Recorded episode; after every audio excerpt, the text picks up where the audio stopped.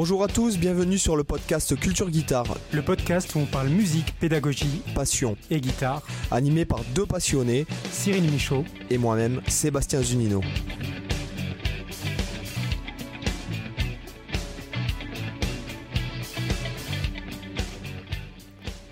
Hola chicos, ¿qué tal? Bienvenue dans le, le podcast Culture Guitare. Salut Cyril. Bienvenue à tous, salut Sébastien. Bon alors, de quoi on va parler ce soir? Alors euh, moi je trouve un, un sujet, euh, je, je- je pense que ce sujet-là est vachement intéressant, donc c'est le, Ouais. le don ne suffit pas. Ouais. Voilà. Alors, on va pas parler de don d'organes, euh, ni de don du sang. Ni Mais don bien de de- sperme. Dis donc, j'en étais sûr, je l'attendais. je l'attendais. En plus là je suis un peu, je suis un peu fatigué, là je suis levé depuis 5 heures. Euh. Préparez-vous aux arrêts sur la bande d'arrêt d'urgence là. Ouais, ouais, il va y avoir de la blague. pourrie. Ouais. Donc ouais, c'est vrai que je trouve euh, c'est un sujet intéressant parce que euh, je- en fait j'en ai vite fait parler dans une vidéo euh, Hum, la semaine dernière. Euh, Il y, y a beaucoup de gens qui s'imaginent qu'il suffit d'être doué ou et c'est vrai qu'il y a des gens par exemple les gens qui sont pas forcément musiciens ils croient que t'es né comme ça quoi tu vois euh, genre euh, euh, que tu nais euh, bon presque comme ça quoi qu'il n'y a pas Mm. besoin d'avoir de travail alors moi je vais de suite un peu rentrer dans le vif du sujet je pense je pense pas qu'il y ait de de, de, de, comment dirais-je de prédisposition génétique hum. Je pense plus que c'est euh, au niveau culturel, euh, socio-culturel, euh, dans la famille dans laquelle tu es, dans, etc. Et si on prend l'exemple de Mozart, par exemple, si vous lisez le, le, le- le cerveau de Mozart de Bernard Le Chevalier, il me semble.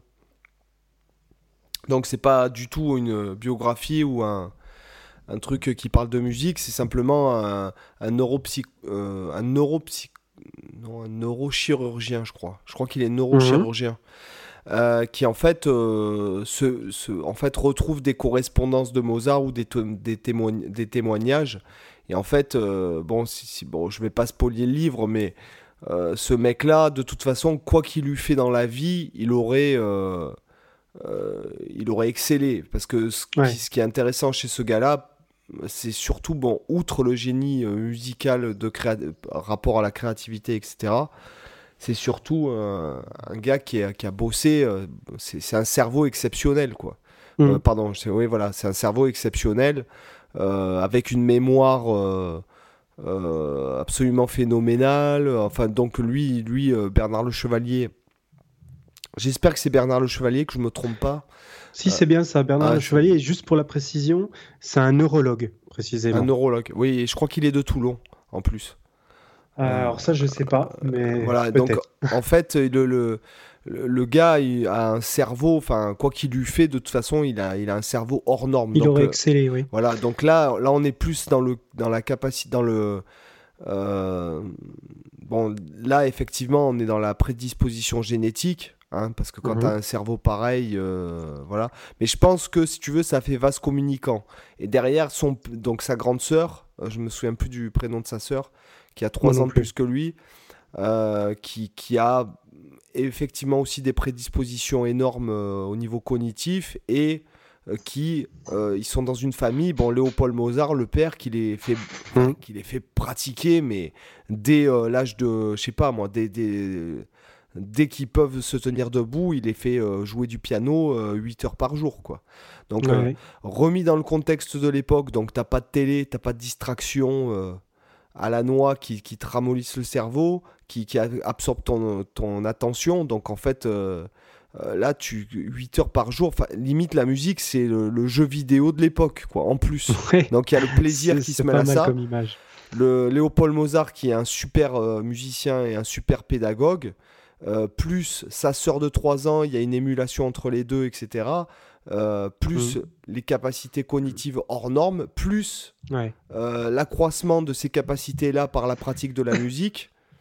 Euh, bon, Puis l'environnement aussi, d'être entouré tout- que de, de, de musiciens en- dans la famille, ça joue aussi. Après, je du crois coup, que t'es bercé par la musique en- au quotidien, quoi. oui, voilà, bah oui, oui, l'environnement familial. Mm. Voilà, et c'est donc voilà. Après, bon, euh, pour la petite anecdote, donc euh, Mozart aurait entendu en fait, euh, a- aurait eu la chance de quand ils se sont quand ils sont allés à Rome puisqu'il était en tournée parce que c'était un phénomène à l'époque. hein, c'était un peu Mhm. le Michael Jackson de. Oui, c'était un prodige. Ouais, voilà. Et donc, il assiste à la répétition d'un morceau qui, qui, qui s'appelle le Miserere. Miserere. Je, je pense, je sais pas comment ça se dit en italien. qui est en fait une, une œuvre qui est jouée pendant la messe de Pâques, une fois par an, donc. Et euh, la reproduction de l'œuvre est interdite. D'accord? C'est-à-dire Mhm. que les, les partitions sont au Vatican, elles restent au Vatican, et tu peux entendre le morceau que euh, à l'intérieur du Vatican. Il assiste à la répétition, il écoute le morceau une fois, il retranscrit, il retranscrit tout sur papier de mémoire et il l'amène au pape. En- une écoute. Voilà, en une seule écoute. Donc pour vous donner une idée, le Miserere, ça dure euh, C'est une Une- quinzaine de minutes. ouais, une vingtaine de ça. minutes et il y a neuf Mhm. voix. Donc je sais pas si vous imaginez, c'est c'est quand même... euh, Après, c'est vrai que Mozart avait été réputé pour avoir l'oreille absolue aussi. Et là, je sais plus comment s'appelle cette mémoire. Tu sais, comme dans Big Bang Theory. euh, euh, Le- la, mémoire photographique ou mémoire ah, cognitive. C'est un autre terme. Il y, a, il y a un terme vraiment bien précis. Euh, ah, je retrouve plus ce que c'est, mais c'est une je- mémoire où vraiment tu. euh, j'ai eu un prof comme ça, mon prof d'écriture, il me disait qu'il avait justement ce type de mémoire où en gros il n'arrive pas à oublier des éléments. C'est-à-dire que il arrivait à se souvenir de des programmes de concerts qu'il avait vus genre 40 ans avant, tu vois. Et il se souvenait parfaitement de l'ordre des pièces, etc. Et c'était même gênant parce que euh, il se souvenait de tout, même de ce qui servait à rien en fait, de micro détails, etc. Ah oui, ça y est, c'est la mémoire éidétique. Voilà, c'est ça. D'accord. La mémoire éidétique. Et donc, forcément, s'il avait une mémoire, bon, après, on- c'est aussi des spéculations, mais c'est vrai que si ça, s'il avait une mémoire de ce type-là, ça a forcément énormément aidé euh, pour. Bon, euh, tu t'en rends compte quand même, c'est, c'est, c'est... Bon, là, même l'oreille absolue, euh, par Oui. exemple, Robin, hein, bon, tu vois, il y a, il y a di- même dans l'oreille absolue, il y a différents degrés, etc. Là, c'est que le mec... C'est sûr. Et en plus, pour ajouter à, à tout ça, le mec, je veux pas, après, je suis pas musicologue, mais de ce que j'ai lu euh, en entrecroisant des biographies euh, euh, que, donc, que j'ai lues de, musiciens classiques, il aurait eu la... En plus, il était vraiment passionné et intéressé par les, par les différents types de musique, etc. Et il, serait allé, il aurait fait le, voyage jusqu'en Angleterre pour rencontrer le fils de Bach, Karl Emmanuel. Mhm. Et donc, quand il s'est pointé, euh, qu'il a, qu'il a dit à Karl Emmanuel qu'il voulait bosser, euh, Karl Emmanuel, il dit euh, J'ai rien à t'apprendre. Et le fait que cette vedette de l'époque s'intéresse au travail de Jean-Sébastien Bach a commencé à faire populariser le, le, le travail de Bach. Parce que il faut savoir que Bach. euh, Ouais, il était tombé dans l'oubli. il était tombé dans l'oubli, il est mort euh, dans la fosse commune, enfin il est mort en illustre inconnu. Et le fait que Mozart s'intéresse à lui, ça a popularisé son travail. Et euh, son travail a été euh, vraiment apporté sur la scène euh, moderne, je dirais, hein, sur, sur contemporaine. hein, euh, Mhm. c'est par euh, Glenn Gould. Parce que c'est vraiment Glenn Gould qui a, qui a les, les interprétations de Glenn Gould et toute sa gestuelle, tout son charisme, qui ont vachement aidé à faire connaître Bach. Mais sinon, s'il n'y avait pas eu Mozart, personne ne se serait intéressé au travail de Bach. Alors que Bach, c'était quand même euh, pareil, hein, c'était monstrueux. hein, euh, Oui. euh, mathématiquement parlant, c'était monstrueux. Après, créativement parlant, euh, effectivement, il y a des pièces, c'est vraiment des. Euh, mais bon, comme c'était de la musique liturgique, après il y a le Après, fait de c'est un croire en Dieu et tout. parce qu'il Oui. était obligé, Bach, il était obligé de composer tous les dimanches des nouveaux morceaux pour euh, tout- toutes les messes. tout- Enfin, tout- il, devait composer de la musique, nouvelle musique tous les dimanches. Quoi. C'était vraiment la logique d'un artisan job. plus que d'un artiste. Quoi. Mm. C'est qu'il devait produire de la musique au kilomètre. Ouais, quoi, non, en mais gros, après- comme ça. Après, oui, oui, mais après, t'as quand même des œuvres, c'est. Enfin, c'est c'est quand même monstrueusement. euh, Enfin, c'est c'est monstrueux, quoi. Enfin. Ah oui, de toute façon, c'est un génie absolu, euh, euh, comme pouvait l'être Mozart, Beethoven ou d'autres. hein. Donc c'est cl- c'est clair qu'on touche à des, à des personnes qui, avaient à la fois un niveau de maîtrise, euh, de, de virtuosité euh, de leur instrument et de même plusieurs instruments, plus aussi une virtuosité en termes d'écriture, de composition, et enfin tout ce qui touche de près ou de loin à la Plus- musique. quoi. Plus une vertu vi- j'ai envie de te dire une virtuosité intellectuelle c'est-à-dire Oui. que ce n'était pas juste des gars euh, des, des bêtes à jouer de la guitare, euh, enfin des, des mecs qui, qui pratiquaient juste leur instrument. C'était des, des gars, Ah oui. quand tu lis toutes les biographies de tous ces mu- musiciens de, de cette époque-là, c'est tous des gars qui étaient férus de théâtre, littérature, poésie, euh, peinture, euh, art en général. euh, C'était euh, voilà, c'était quand même. ouais, c'est bête, hein, mais j'ai envie Une curiosité de l'esprit. Voilà, c'est ça. C'était comme, comme quand tu lis les trucs de Léonard da Vinci et compagnie. Mhm. Donc, Ouais, pour en revenir vraiment au sujet, je pense que le, le- le- si, si jamais, euh, effectivement, il y a, il y a le don, on va dire, moi je pense que le don, ce qu'on pourrait traduire par don, c'est plutôt l'environnement euh, familial. À quoi tu as Oui. été exposé hein, Si tu fous tes, tes- tes Mhm. enfants dans, dans- entre quatre murs, euh, sans jouer, sans crayon de couleur, sans rien du tout, euh, habillés en blanc, devant la Mhm. télé, enfin, tu as peu de chances hein, qu'ils soient un peu, tu vois. Ouais, ouais, on est d'accord là-dessus. Voilà. hein. Notamment, des- euh, c'est bête à dire, hein, je, vais, je vais te dire un truc. Euh, j'étais où J'étais où? J'étais dans le métro, là, je suis à- j'étais à Bordeaux le week-end dernier pour voir mes enfants et, Mhm. et j'étais dans le, dans le tram. Et en fait, euh, il y avait une femme, il y avait le minot dans la poussette, mais le minot, il, il- il avait le téléphone dans les mains. Il a passé, je sais pas, une demi-heure à 10 cm du téléphone à regarder un, je ne sais pas quoi, un dessin animé, euh, truc. Ouais. Il louchait le minot. Mais à un moment donné, tu. tu, tu... Enfin, je sais pas. Bah, c'est sûr que c'est des, c'est des systèmes euh, un peu abétissants et dans le sens euh, tu- que, tu- que si les gamins sont passifs là-dedans. Moi, je le vois bien avec ma, avec ma gamine. Euh, nous, on n'a pas de télé à la maison. On a- moi, ça fait au moins 20 ans que j'ai plus de télé et je supporte pas la télé. Et ma copine, c'est pareil. Donc, on, à la maison, il n'y a pas de télé. Du coup, notre gamine, bah, elle passe son temps soit à lire des livres, soit à jouer avec ses jouets, enfin, faire des activités qui ne sont pas passives, tu vois, ou à, à, à pianoter sur le piano, etc. Et du coup, on le voit qu'elle est vachement, elle est vachement en avance sur certains, aspects. Tu vois, elle a, parlé vachement tôt. Euh, à 15 mois déjà, elle commençait à faire des, des, phrases assez complexes. Euh, puis tu, tu on était au médecin parce que là, elle a chopé son angine. On est allé au médecin, puis c'était la première fois qu'elle le voyait, ce nouveau médecin. Elle demandait est-ce qu'elle sait euh, enchaîner deux, trois syllabes, genre dire euh, papa, euh, machin, ou maman, euh, gâteau, machin?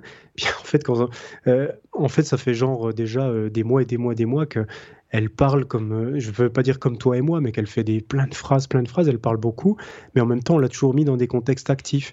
Et en fait, je le vois, les, moments où elle est devant l'iPad, parce qu'il y a quelques moments où des fois on lui fait voir genre euh, des chansons du Roi Lion, des trucs comme ça, parce qu'elle aime bien, euh, tu la vois devant, en fait, tu as l'impression que d'un coup, elle se transforme en zombie, et qu'en fait, elle, bouge plus, elle parle plus, elle regarde ça comme un zombie, et en fait, tu te dis, waouh, si j'imagine pas si je la laissais 4 heures par jour devant un écran comme ça, mais elle finit euh, con comme ses pieds, quoi.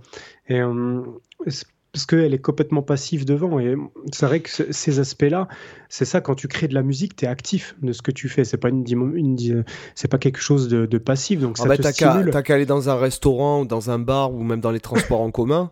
Puisque bon là moi Mhm. je bon bah, moi je, re- je reviens en France euh, toutes les deux euh, trois semaines euh, pour voir mes, mes gosses quoi. Donc Mhm. euh, maintenant là je prends l'avion donc c'est avion tram train euh, tout le monde dans le je suis le seul gars mais même à l'aéroport t'as t'as une t'as t'as l'embarquement t'as des centaines de gens qui sont là le seul Mhm. gars qui a un livre dans les mains enfin c'est pas pour dire hein, mais c'est moi quoi.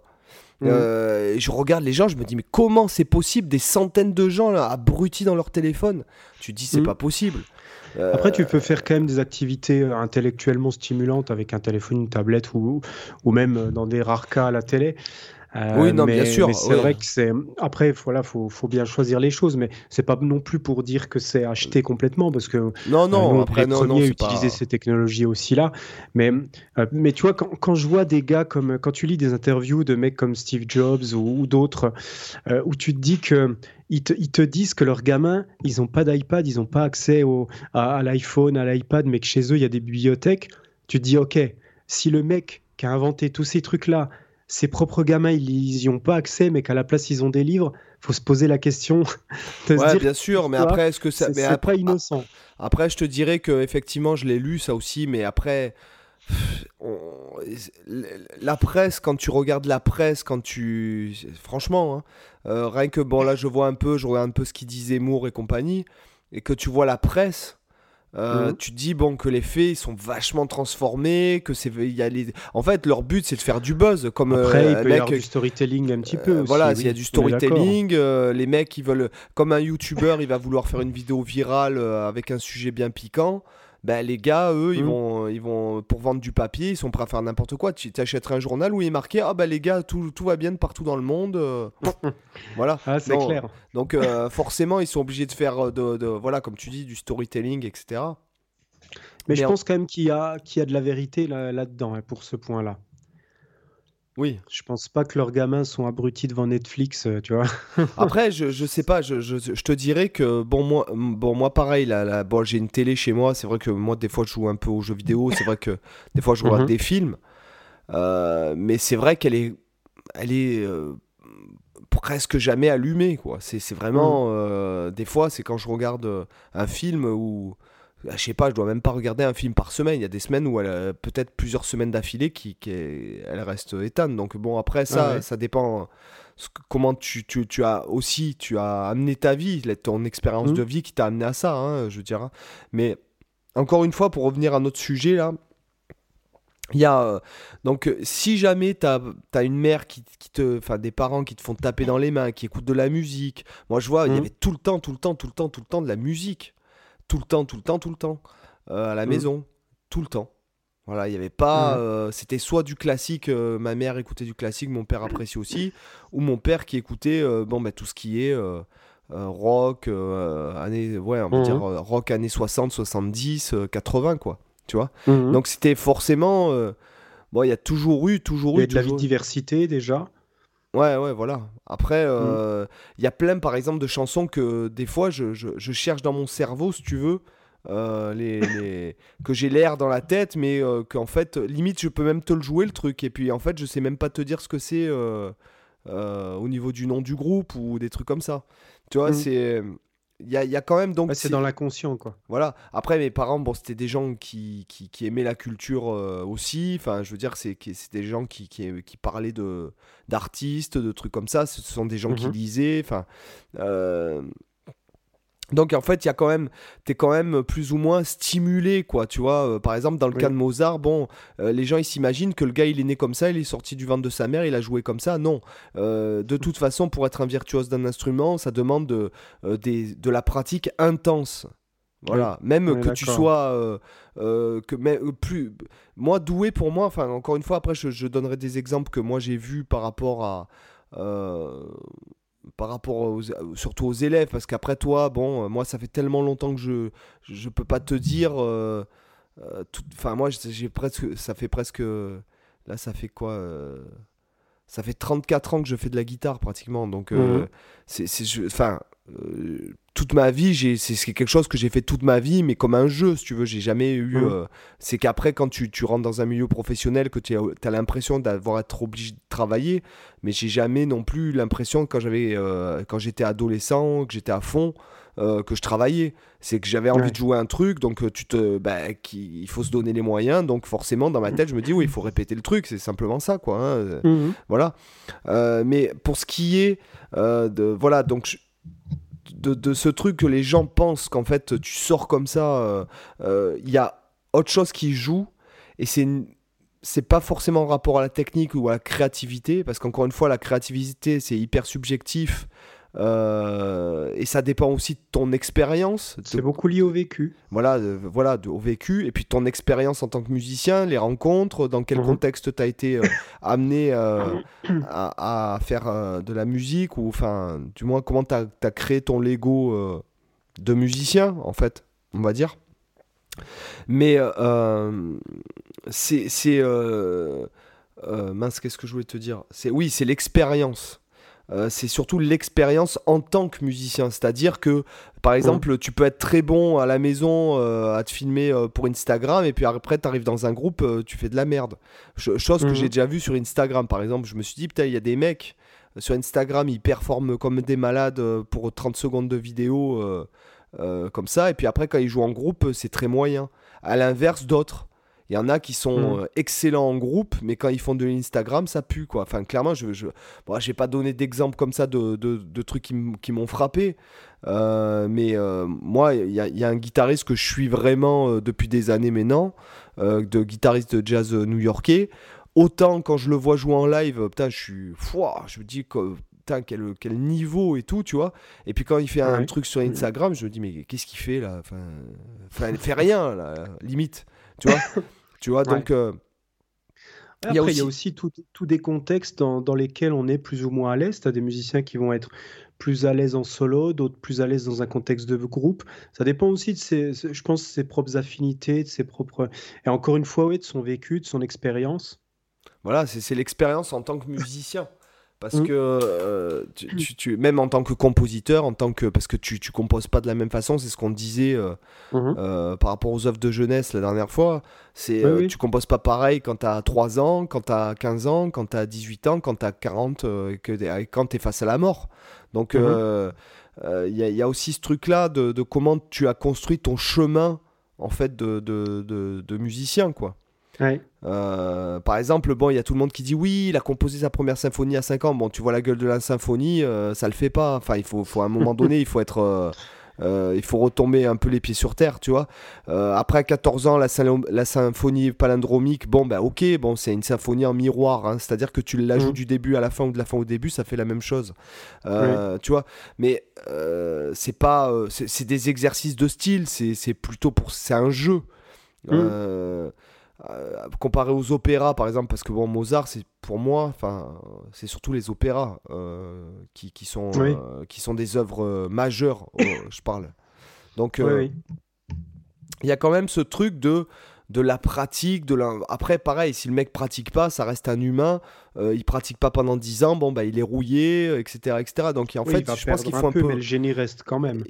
oui voilà c'est ça le génie euh, oui le C'est génie l'artisanat qui se perd un petit peu, quoi. voilà La, la technique. euh. Voilà, la technique pure. Mais après, euh, quand, quand- si jamais, en tout cas, quoi qu'il en soit, je vais te filer la main, mais en tout cas, j'ai lu des biographies. Euh, je crois que c'est le, le plus, le, plus de choses que j'ai lu dans ma vie, ce sont des biographies de musiciens.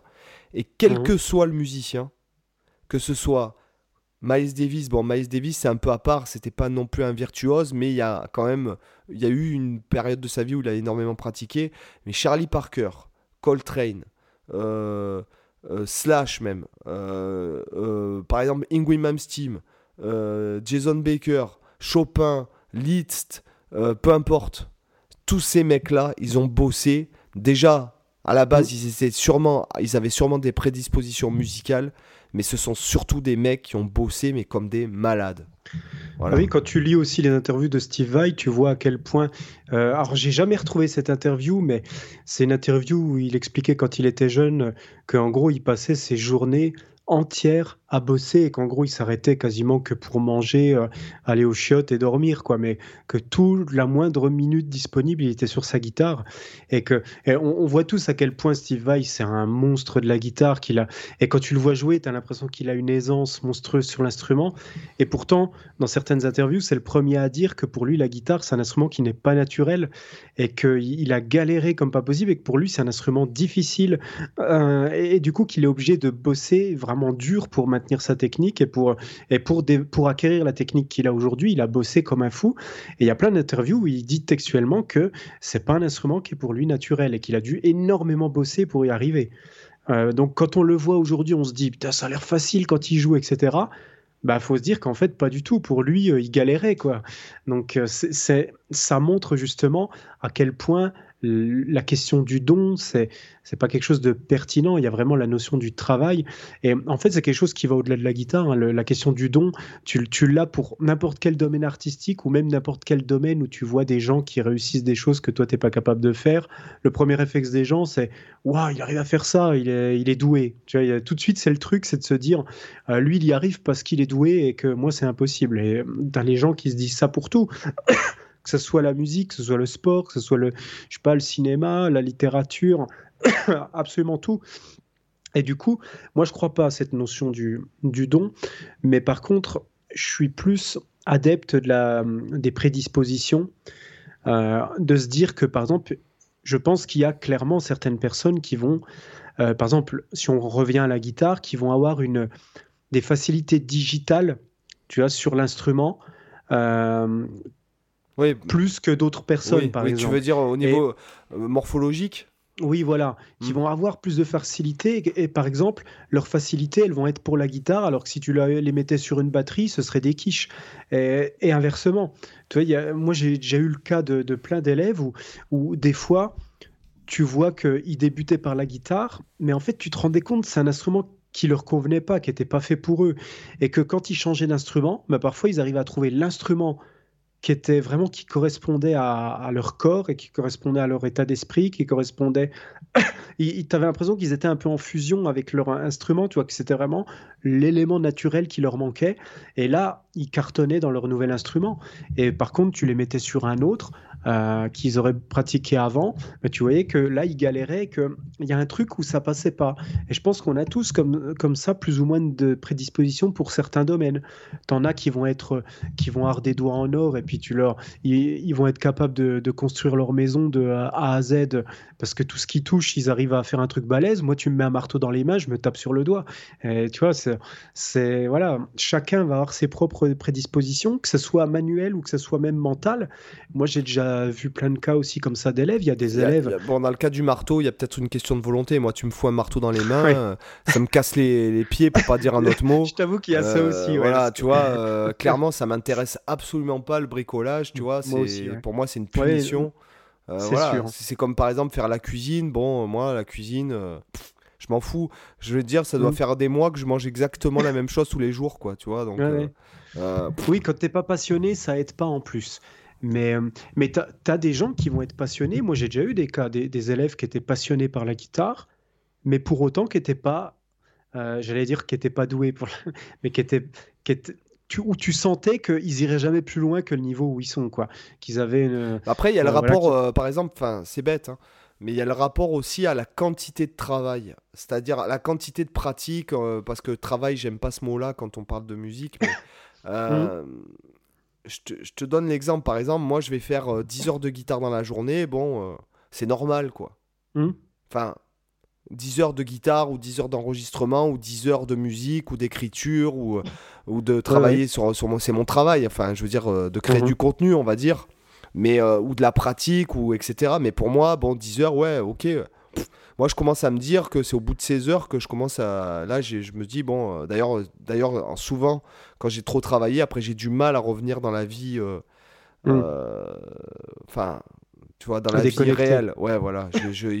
mon cerveau, il est un peu en bouillasse à la fin de la journée. Mm. J'ai du mal à parler, enfin j'ai du mal à, me concentrer sur une conversation. Enfin j'ai donc bon, voilà. Après moi ça me semble normal. Il y a des gars qui me disent des fois ils me disent ah, tu t'en rends compte, j'ai fait 20 minutes de guitare par jour pendant une semaine. bon. Euh, ouais.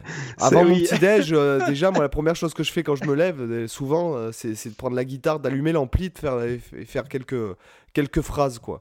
Donc, tu vois euh, Après, bon, on va être honnête aussi, il y, a, des gens pour qui déjà arriver à dégager 20 minutes par jour pour pratiquer la guitare, c'est déjà un exploit. Parce qu'ils ont des tonnes d'activités, ils ont par exemple le travail, les enfants, etc.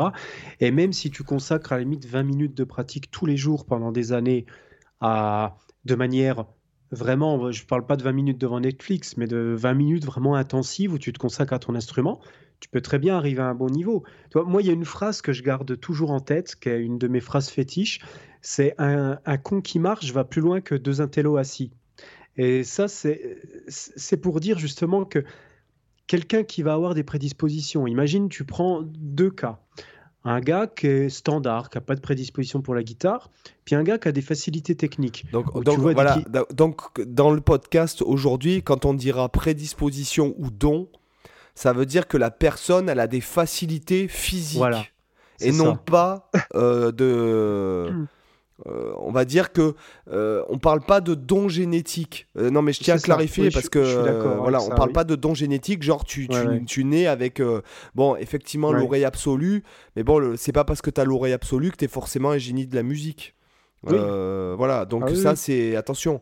Tu vois, c'est encore une fois, c'est une prédisposition physique, c'est-à-dire que quand tu prends une guitare dans les mains, c'est naturel pour toi. Mm, Alors que t'es pas obligé de te tordre dans tous les sens. Il y a des gars, bon, c'est c'est physique, euh, ouais, effectivement, ouais, comme tu dis, ouais, Ouais. Euh. Et, et du coup, tu vois, j'ai eu. euh, euh, si, voilà, si tu, si tu prends ces deux exemples, après je donnerai un autre exemple par rapport au côté mental, mais par rapport au côté physique. Donc tu prends deux gars, un qui a des, facilités, l'autre qui n'en a pas. Celui qui a les facilités, au début, il va forcément y arriver plus facilement. Il va, il va progresser plus vite parce que pour lui, il, il va tout comprendre instinctivement. Moi, j'ai eu le cas d'élèves comme ça, tu leur montres le geste une fois, ils te le reproduisent immédiatement. Euh, Pour eux, c'est c'est logique, tu. Ils font, ils font même pas d'erreur, ils te font le truc parfaitement du premier coup. Et c'est des élèves qui vont progresser vite. Et à, à- à contrario, celui qui va pas avoir forcément de facilité, euh, mais qui est bosseur, bon, il va peut-être galérer un peu au début, mais il va y arriver aussi avec un peu plus de temps. Mais souvent, ce qui va faire la différence, c'est pas le court terme. Souvent, sur le court terme, euh, c'est un peu comme le lièvre et la tortue. Sur le court terme, euh, bah, celui qui a les facilités, il va toujours aller plus vite. Mais après, il y a aussi le piège que, par- que parfois certains ont, c'est qu'ils ont des facilités. Donc, du coup, ils se reposent sur les facilités. Mais à un moment donné, tu as beau avoir toutes les facilités du monde, il y a toujours un moment où tu atteins tes limites. Toujours. Il y a toujours un moment où tu es bloqué, il y a toujours un moment où tu es confronté à un mur. Qu'est-ce qui se passe dans le cas d'un quelqu'un qui a des facilités Et ça se vérifie aussi à l'école d'ailleurs, ce genre de choses. C'est que généralement, la personne qui a des facilités, vu qu'elle passe son temps à se reposer sur ses acquis parce que tout est simple pour elle, eh ben, le, elle apprend pas à travailler réellement. Et le jour où elle se retrouve face à une difficulté, bah en fait, elle est foutue parce que là, du coup, elle se retrouve pour la première fois en situation d'échec. Elle ne sait pas comment réagir, elle ne sait pas comment travailler pour surmonter ça. Et elle est frustrée, etc. Alors que la personne qui n'est pas forcément à l'aise, mais qui a, qui a tout de suite compris euh, voilà, euh, qu'il fallait travailler, comment travailler, etc., bah, ok, il va avoir des difficultés, mais lui, il va être en mesure d'y répondre et de, de travailler pour les surmonter. Et en fait, si tu prends ces deux personnes à long terme, peut-être que celui qui a les facilités, il se peut qu'à un moment donné, il lâche et qu'il abandonne et qu'il se démotive. Il dit ah, ça me fait chier, j'y arrive pas. euh, voilà, je change d'instru- je change d'instrument ou j'arrête la musique et je fais autre chose. Alors que celui qui n'était pas prédisposé et qui s'accroche, bah, à la fin du à la fin du game, il va finalement avoir un meilleur niveau. Alors, Moi, je dis c'est- pas que c'est le je, je vais te dire, moi, c'est évidemment, mais pour pour euh, pour euh, argumenter. euh, euh, moi, j'ai j'ai tendance à être un peu dans, la- dans le cas du gars, tu vois, qui, s'il a pas de facilité, il laisse béton, quoi. Mhm. Euh, j'ai si Bah, jamais c'est un confort, ça se comprend. euh, si j'ai pas de facilité pour quelque chose euh, bon la musique c'est ma vie c'est un peu différent c'est mon job donc il y a un peu tu vois Mhm. mais en fait je, je, je- je- j'ai tendance à faire ce qui est facile pour moi même dans la musique Mhm. voilà si Ah, ça me dis, demande trop de temps ça se comprend. Parce euh, que c'est une question aussi de survie, en fait. C'est que naturellement, on va vers ce qui est le plus facile pour nous. euh, C'est comme ça que les animaux Et- fonctionnent. Et, ils vont aussi, ce qu'il y a, c'est que je me facile. lasse Mm. énormément. Donc, je te donne l'exemple. Par exemple, si par exemple je crée un morceau et que je me dis, euh, là, je vais créer un morceau, je vais le faire bien, je vais machin et tout. Mais laisse tomber, il sort jamais de chez moi. Tu, tu- tu vois, si jamais c'est pas quelque chose qui sort vraiment euh, vite, parce qu'en fait, j'ai- ce problème-là, c'est ma personnalité. Euh, quand je fais quelque chose, quand je suis en train de faire quelque chose, j'y arrive pas à être dans le moment présent. Mm. Euh, c'est mon problème dans la vie, hein, c'est-à-dire que je suis dans le futur, moi. Quoi, qu'il- Mm. quoi que je fasse, je suis dans le futur.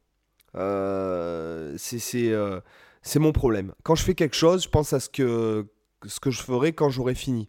Donc en fait, Mm. c'est pour ça que j'ai tout le temps envie de finir et qu'au Ouais. final, même, euh, j'ai passé des trucs à l'arrache où il y a un- la basse qui buzz ou même des fois la basse elle est un peu fausse. Bon, allez, c'est bon. pff, allez, hop, ça s'entendra pas. Mm. Donc si en fait, j'ai pas si tu veux, si j'ai pas la facilité, euh, même les vidéos, tu vois, par exemple, je monte rarement, quand je vois des, par exemple, quand je des vidéos d'autres de confrères euh, guitare et tout, quand je vois les mecs, comment ils Mhm. montent les vidéos et tout, je me dis, mais attends, mais moi, je, moi, je m'ouvre les veines euh, à même pas 10 secondes de la vidéo, quoi. Euh, parce qu'en fait, euh, moi, quand je fais une vidéo, j'allume la caméra, je mets la carte mémoire dans mon port mémoire, et je, la- je, le- je, je monte comme ça, et hop, je balance sur YouTube. Mm. Tu vois, j'ai vraiment pas le- le- le- la patience et tout. Et c'est pareil, par exemple, il y a des livres, des fois je commence, j'ai du mal à rentrer dans le livre, je continue pas. Tu vois. Je me force Ouais. pas, en fait. C'est Mm. c'est un peu mon. euh, c'est un peu mon problème euh, dans la vie. Et je comprends qu'il y, ait des- qu'il y ait des gens qui. qui euh, parce que bon, quand c'est ton métier et tout, bon, tu, tu composes, tu te dis, bon, allez, ça va, là, je me, je me pousse un peu, euh, machin. Mais quand c'est censé être du plaisir, bon. euh, Oui, t'as pas la même approche. Ouais, voilà, tu vois. Mm. Alors moi, ce que je pourrais, ce que je pourrais te dire au niveau des élèves, euh, j'ai constaté à peu près les, le- le- bon, la même chose que toi. Et j'ai constaté que quand il y avait un, quand on n'avançait pas, euh, encore une fois, c'était le symptôme d'une, euh, de, de quelque chose qui était derrière et pas forcément du don de la musique ou quoi. Je te donne l'exemple. Mhm. Euh, bon, j'ai quand même eu quand je travaillais dans ce fameux magasin là, j'ai quand même eu des, beaucoup, beaucoup, beaucoup d'élèves. Et il y a des gars qui, qui, qui ont du sens du rythme, qui ont de l'oreille, qui, qui sont intelligents, qui... mais pourtant ça marche pas. Mhm. Ça marche pas. Et bon, tu, tu sais de quoi je veux parler quand tu es en face de ce genre de cas. Toi, ça te prend des points. Parce que tu te remets en question. Tu te dis, non, mais je suis Mm. une- un prof de merde. C'est pas possible. Le mec, il arrive pas à me jouer ça. Euh, la semaine dernière, il part de chez moi, il sait le faire. Et puis là, là il revient. Il... euh, et ah ouais, mais j'ai pratiqué. Alors souvent, si la, selon la profession, le mec n'accepte pas de te dire qu'en fait, il a rien foutu Ouais. parce qu'il y a l'ego, euh, notamment si ce sont des professions comme par exemple médecin, avocat, où les mecs, s'ils ont quand même le- un certain standing euh, social Ouais, euh, et un peu de, de l'ego aussi, les gars n'osent pas te dire que qu'ils n'ont pas travaillé, ils n'osent pas se mettre en porte-à-faux de cette façon-là, si tu veux. Mhm. Donc, donc déjà, il y a un peu de ça et tout. Puis c'est parce qu'il y a des gens, en fait, qui, qui leur cerveau ne correspond pas, comme tu disais, un peu physiquement, mais ne correspond pas même à l'activité musicale. Ouais, Voilà. ouais. Bah, moi, je l'ai déjà eu aussi, effectivement, des gens où tu vois qu'ils sont passionnés par la musique, tu vois qu'ils aiment l'instrument, mais pour autant, tu sens que ça sera jamais des musiciens. Il y a un, un élément qui, voilà, il y a un élément qui, qui passe pas, même si ça peut devenir des très bons applicants, tu vois, des très bons techniciens, mais où il manquera une petite étincelle, un petit truc. Et à l'inverse, t'en as qui vont être un peu à jouer comme des cochons, mais par contre, quand ils jouent, il se passe un truc musicalement. J'ai déjà eu non, des élèves vrai, qui ouais. pourtant étaient jeunes, et du coup, quand tu les écoutais jouer, bah, ils, avaient beau faire des pains, bah, c'était super agréable de les écouter jouer Notamment- parce qu'ils avaient quelque chose à dire. Notamment avec ce phénomène Instagram, là. Il y a des mecs, techniquement, c'est monstrueux, Mhm. mais mais mais il y a rien, quoi. Il y a rien, rien, rien, rien. C'est ça qui me tue, moi. C'est pour ça que, bon, j'ai même euh, arrêté d'aller voir sur Instagram ce qui se faisait, parce que... Mais, comme il y a les mecs qui font des trucs euh, monstrueux techniquement, mais mais mais il y a rien, rien. Mhm. Il n'y a, pas de musique, il n'y a, pas de- y a pas de vie, il n'y a pas d'art, il n'y a pas de beauté. euh, euh, c'est comme Bon, même, bon, tu vas, tu vas rigoler. Enfin, je sais que je te l'ai déjà sorti, mais euh, c'est, un Kundalini, quoi. Mm. Euh, c'est ouais, euh, ça fait bien quoi, ça fait bien de faire ça, mais derrière il n'y a pas de musique, il n'y a pas un truc qui reste ancré dans la. C'est comme si jamais je te donnais un texte avec euh, 30 000 mots, mais que le texte il veuille rien dire quoi. Ouais, Euh, Tu vois, c'est, ah ouais, bah putain, le mec, euh, Mm. ouais, il a fait beaucoup de mots, mais en même temps il y avait aucun mot qui avait une valeur euh, significative, euh, euh, que des verbes être, euh, pas de pas d'adverbe. euh, euh, tu- Enfin, tu- tu vois ce que je veux dire, c'est. Ah, Complètement, oui. C'est un peu, euh, c'est un peu ça. Et, et, chez, et dans les élèves, moi, ce- moi, ce que je, enfin bon, c'est un peu, moi, je dis que pour faire de la musique, il faut trois choses. Il faut de l'oreille, il faut du rythme. Et l'oreille et le rythme, ça s'improve, euh, comment dit, euh, ça se progresse. Enfin non, comment on pourrait dire ça, Ça se développe. Ça se développe, pardon. Pouh, là là, désolé. Euh, et du goût. Et le seul truc, Mhm. quand on n'a pas du goût, ben c'est foutu quoi. Voilà. Ah oui. C'est euh, l'oreille, le rythme, ça, c'est une question d'expérience. D'ailleurs, j'en, parlerai parce que C'est de la technique, on pourrait dire. de- Oui, voilà, c'est, de l'expérience, c'est de l'habitude. C'est d'ailleurs, je, ouais. je, je, je tiendrai ce que j'ai répété dans ma dernière vidéo, au niveau du rythme.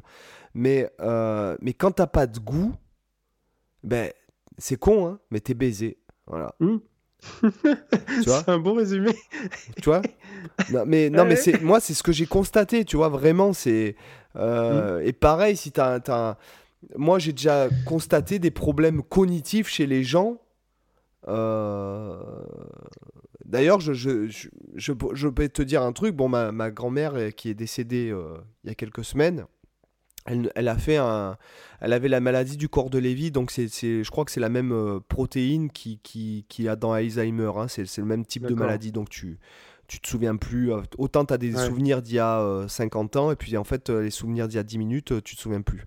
Euh, Et en fait, je suis pratiquement sûr de pouvoir. J'ai une liste de personnes dans ma tête. Je suis pratiquement sûr de pouvoir dire que elles auront une maladie assimilée à ça plus tard. C'est-à-dire que euh, y a aussi ce problème de mémoire. euh, encore une fois, quelque chose qui n'est pas forcément lié à, purement à la musique, mais plutôt à- à- au cerveau. Euh, des gens qui, par exemple, moi j'ai déjà eu une personne à 60 ans, donc euh, son fils me, me paye des cours pour, pour, enfin, paye des cours pour l'anniversaire de son père, Ouais. et le mec, euh, en fait, le cerveau bousillé, quoi. Hmm. Bousillé. C'est-à-dire que le mec a fait une activité où il a fait exactement la même chose, le même geste pendant 25 ans, 8 heures par jour, Mhm. voilà, sans réfléchir finalement. Ben, 60 ans, le cerveau, il n'y a plus rien. Hmm. Euh, au niveau. euh, euh, aucune mémoire. euh, limite, je lui disais, oui, ça s'appelle un do majeur. Euh, comment? Un do majeur. Et toute la leçon, do majeur, do majeur, do majeur. Tu vois, enfin. Hmm. euh, plus, plus de mémoire, quoi. Voilà. Ouais. Tu vois? Après, la mémoire, il peut y avoir plusieurs raisons aussi. hein. Moi, je sais que par exemple, la mémoire, j'ai des soucis aussi à ce niveau-là. Mais moi, je sais la raison. C'est parce que euh, c'est comme si j'avais pas de place dans mon cerveau pour euh, mémoriser certains trucs. Parce que moi, le nombre de fois où ça m'arrive, genre, j'ai j'ai quelqu'un au téléphone qui, qui me dit quelque chose.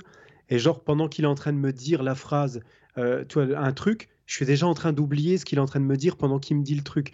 Le nombre de fois où je suis obligé de rappeler la personne, genre 30 secondes après qu'elle m'ait appelé pour lui dire Ah ouais, tu m'as dit quoi déjà? Tu m'as dit quelle date? Tu m'as dit quel truc Parce qu'en fait, j'oublie. euh, en fait, j'ai des décrochages où tu as la personne qui me parle, et puis genre, euh, trois secondes après, je suis en train de penser à autre chose, et- mais sans, le- sans y faire gaffe, tu vois.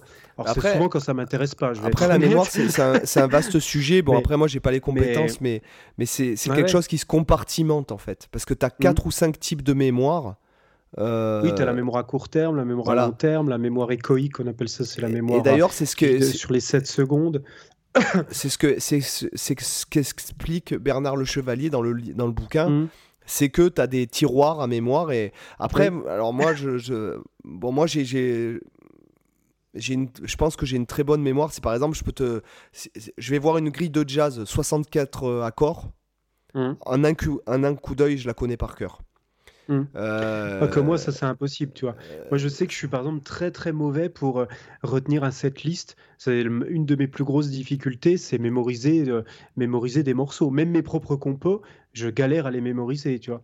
Euh, ça, ça a toujours été mon gros problème, par exemple, en termes de, en termes de ouais, mémorisation. après, après est-ce que tu as eu la volonté? Parce qu'encore une fois, la mémoire, c'est Après, oui, muscle. je vais, être, je vais être honnête que j'ai pas la volonté d'y travailler non plus. Voilà. Parce que Parce que bon, quand- c'est- notamment quand j'étais intermittent. mes objectifs principaux et du coup, forcément, ça Quand- passe toujours à la trappe. quand j'étais intermittent du spectacle, euh, il fallait euh, bon, euh, tu, tu peux quand selon les soirées et tout, tu mets pas le iPad ou tu mets pas le, le- moi je le cahier et puis en plus de toute façon je suis tellement bordélique que euh, moi je les, les trucs ça se perd, tu oublies le cahier et Ouais, tout. ouais. Moi ce que je faisais c'est Ouais. j'apprenais tout par cœur et je pense que à force euh, notamment c'est une habitude que tu prends et qui devient naturelle, quoi. avec Steve, on avait listé une année, on s'était amusé à lister tous les répertoires, en fait, vraiment de compter le nombre de morceaux qu'on avait dans tous les répertoires qu'on jouait.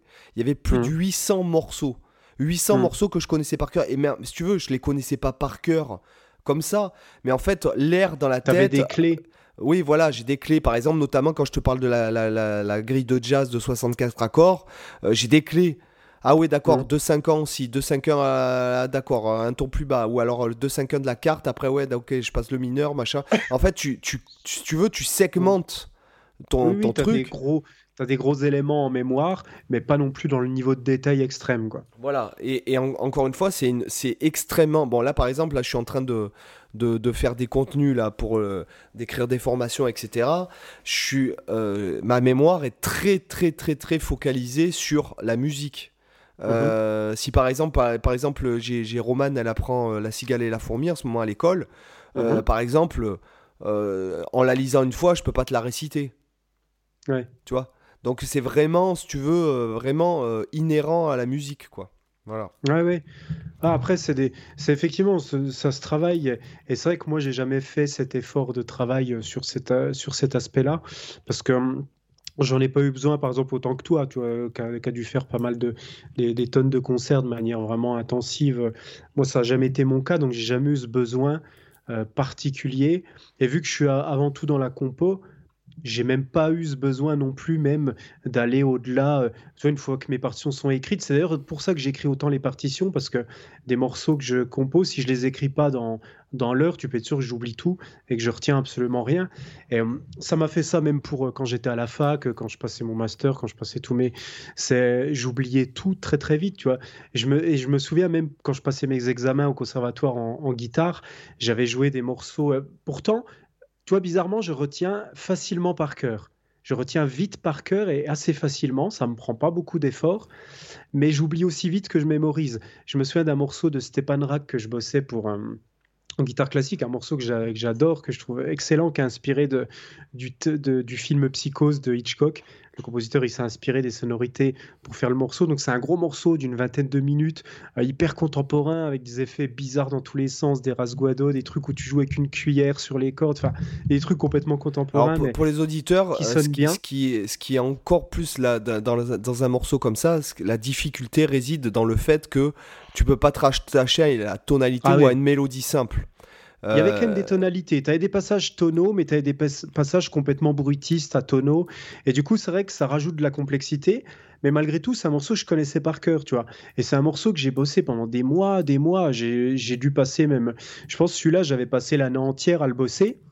Donc, je l'ai je l'ai joué par cœur, euh, par cœur en concert, plusieurs fois, à plusieurs concerts. Et euh, d'ailleurs, une petite anecdote là-dessus, c'est- le, truc le plus horrible qui peut arriver en concert quand tu es guitariste classique. C'est que dans, dans ce morceau, tu as un passage qui est tout en trémolo. Euh, donc, pour les auditeurs, le trémolo, c'est quand euh, à la guitare classique, c'est pas comme le trémolo électrique où on fait la note la plus vite possible avec le médiator. C'est généralement qu'on a une mélodie qui est faite à la basse, enfin, plutôt un accompagnement qui est fait par la basse avec le pouce, et à l'aigu, on a euh, trois notes qui sont jouées avec euh, majeur, euh, pardon, annulaire, majeur, index. Donc ça te fait un pattern de quatre notes basse, annulaire, majeur, index, basse, annulaire, majeur, index, etc. Et généralement, ce que tu fais avec annulaire, majeur, index, c'est la même note. Tu as une note qui est tenue, donc ça te fait une, note qui est triplée comme ça. Et en fait, ça sert un peu de faire une sorte de note pédale, un tapis sonore. Et donc, le plus fondamental dans cette technique, c'est d'avoir un équilibre du son. Tu vas d'avoir les trois notes qui ont exactement le même son, que ça fasse pas pom tin tin tin tin, un truc comme ça, mais pom ta ta ta ta pom ta ta ta ta pom ta ta ta. Vois, quelque chose de vraiment Mm. homogène. Et donc pendant ce concert, il y avait, euh, je crois qu'un peu avant cette partie, tu as tous des effets en rasguado, flamenco, donc, euh, et en plus fortissimo, des trucs euh, vraiment euh, hard. Donc forcément, ce morceau, je l'aimais bien et cette partie, je la trouvais excellente. Et du coup, j'y allais comme un bourrin. Et j'avais tendance à l'époque à jouer avec les ongles un peu longs à la main droite, chose que je fais plus trop maintenant parce que à la guitare électrique, ça me gêne du coup pour le tapping. Et je fais plutôt avec les ongles assez courts aujourd'hui. Mais du coup, à l'époque, j'avais les ongles plus longs. Et donc, je joue les rasguados comme un fou, comme un fou. Et à un moment donné, je, je vois l'ongle de mon, de mon majeur qui part dans le public. J'ai senti ta l'ongle qui s'est coupé et qui, qui a volé. Aïe Et du coup, sur le moment, putain, je me suis dit, qu'est-ce qui se En fait, sur le moment, je me suis dit, mais c'est quoi ça? Et après, j'ai compris, je- en touchant rapidement euh, mes doigts avec le, le pouce euh, dans un moment de, de pause, comme ça, je me suis dit, putain, il y a mon oncle qui est parti. Et juste après, tu avais la section, t'avais la section trémolo. Et là, alors, je t'explique même pas faire un trémolo quand tu as un ongle en moins. Euh, en fait, c'est juste impossible. Tu te retrouves à un trémolo de, clochard là où, euh, tu as l'impression d'avoir une jambe dans le plâtre et puis de, Putain, de boiter. heureusement, heureusement qu'il n'y avait pas Hannibal horrible. Lecter dans le public, quoi. Sinon, t'aurais fini dans un, C'est clair. dans un plat de riz. euh, Ah non, mais là, ça. Alors, sur le moment, c'était horrible. Comme, euh, comme sensation. Mais aujourd'hui, ça me fait marrer. Franchement, quand je repense à ça, c'était un, bon un bon souvenir après coup. Mais du coup, alors je sais plus pourquoi je parlais de ça. Ouais, par rapport à la mémoire. Donc, tu vois, ce morceau, je l'ai bossé comme un dingue. Et, hum, et donc, je l'ai bossé pendant quasiment un an. J'ai joué à plusieurs concerts. Et ben, après, j'ai forcément, j'avais plus besoin de le jouer parce que je, je, il était plus dans mon dans ton répertoire, dans mes objectifs et dans mon répertoire. Et ben, genre un mois après, j'étais même plus capable de le jouer. Tu me demandais de le jouer, il y a genre les 4 cinquièmes du morceau que j'avais complètement oublié, mais comme si je les ai jamais bossés. Tu vois, c'est un truc de fou. Après, est-ce que tu as remarqué qu'il y a deux types de mémoire Il y a une mémoire euh, donc euh, cognitive, on va dire, et il y a une mémoire musculaire aussi. Moi, je prends par exemple euh, le Caprice 16. Ouais. que je bosse depuis que, ouais, que, je suis depuis que je suis adolescent, ben, je remarque que mon cerveau s'en souvient pas, mais que quand je reprends la partition, que je le relis, hmm. mes muscles se souviennent. Euh, c'est marrant. Hein. mais ça, ce qui est bizarre, c'est que tu vois, j'ai des morceaux où ça me fait pas ça. Genre par exemple, No Singles Matters de Metallica, et je l'ai appris, c'est le tout premier morceau que j'ai appris à la guitare. Euh, c'est un morceau que je joue genre jamais. Mais là, si je reprends la guitare, je le connais par cœur et j'ai aucun doute de ça. J'ai, j'ai la mais certitude là, c'est ton oreille. C'est ton oreille qui joue parce que c'est tellement facile à jouer que t'es. Bah, euh, non, même pas forcément parce que tu, tu me demandes de jouer un morceau même connu que je connais bien, que j'ai dans, dans les doigts, que j'ai bossé, etc. Mais un morceau autant connu que ça, hein. bah, je, je vais pas pouvoir le retrouver comme ça, euh, le, le rejouer, même si je connais l'air. Toi, je vais.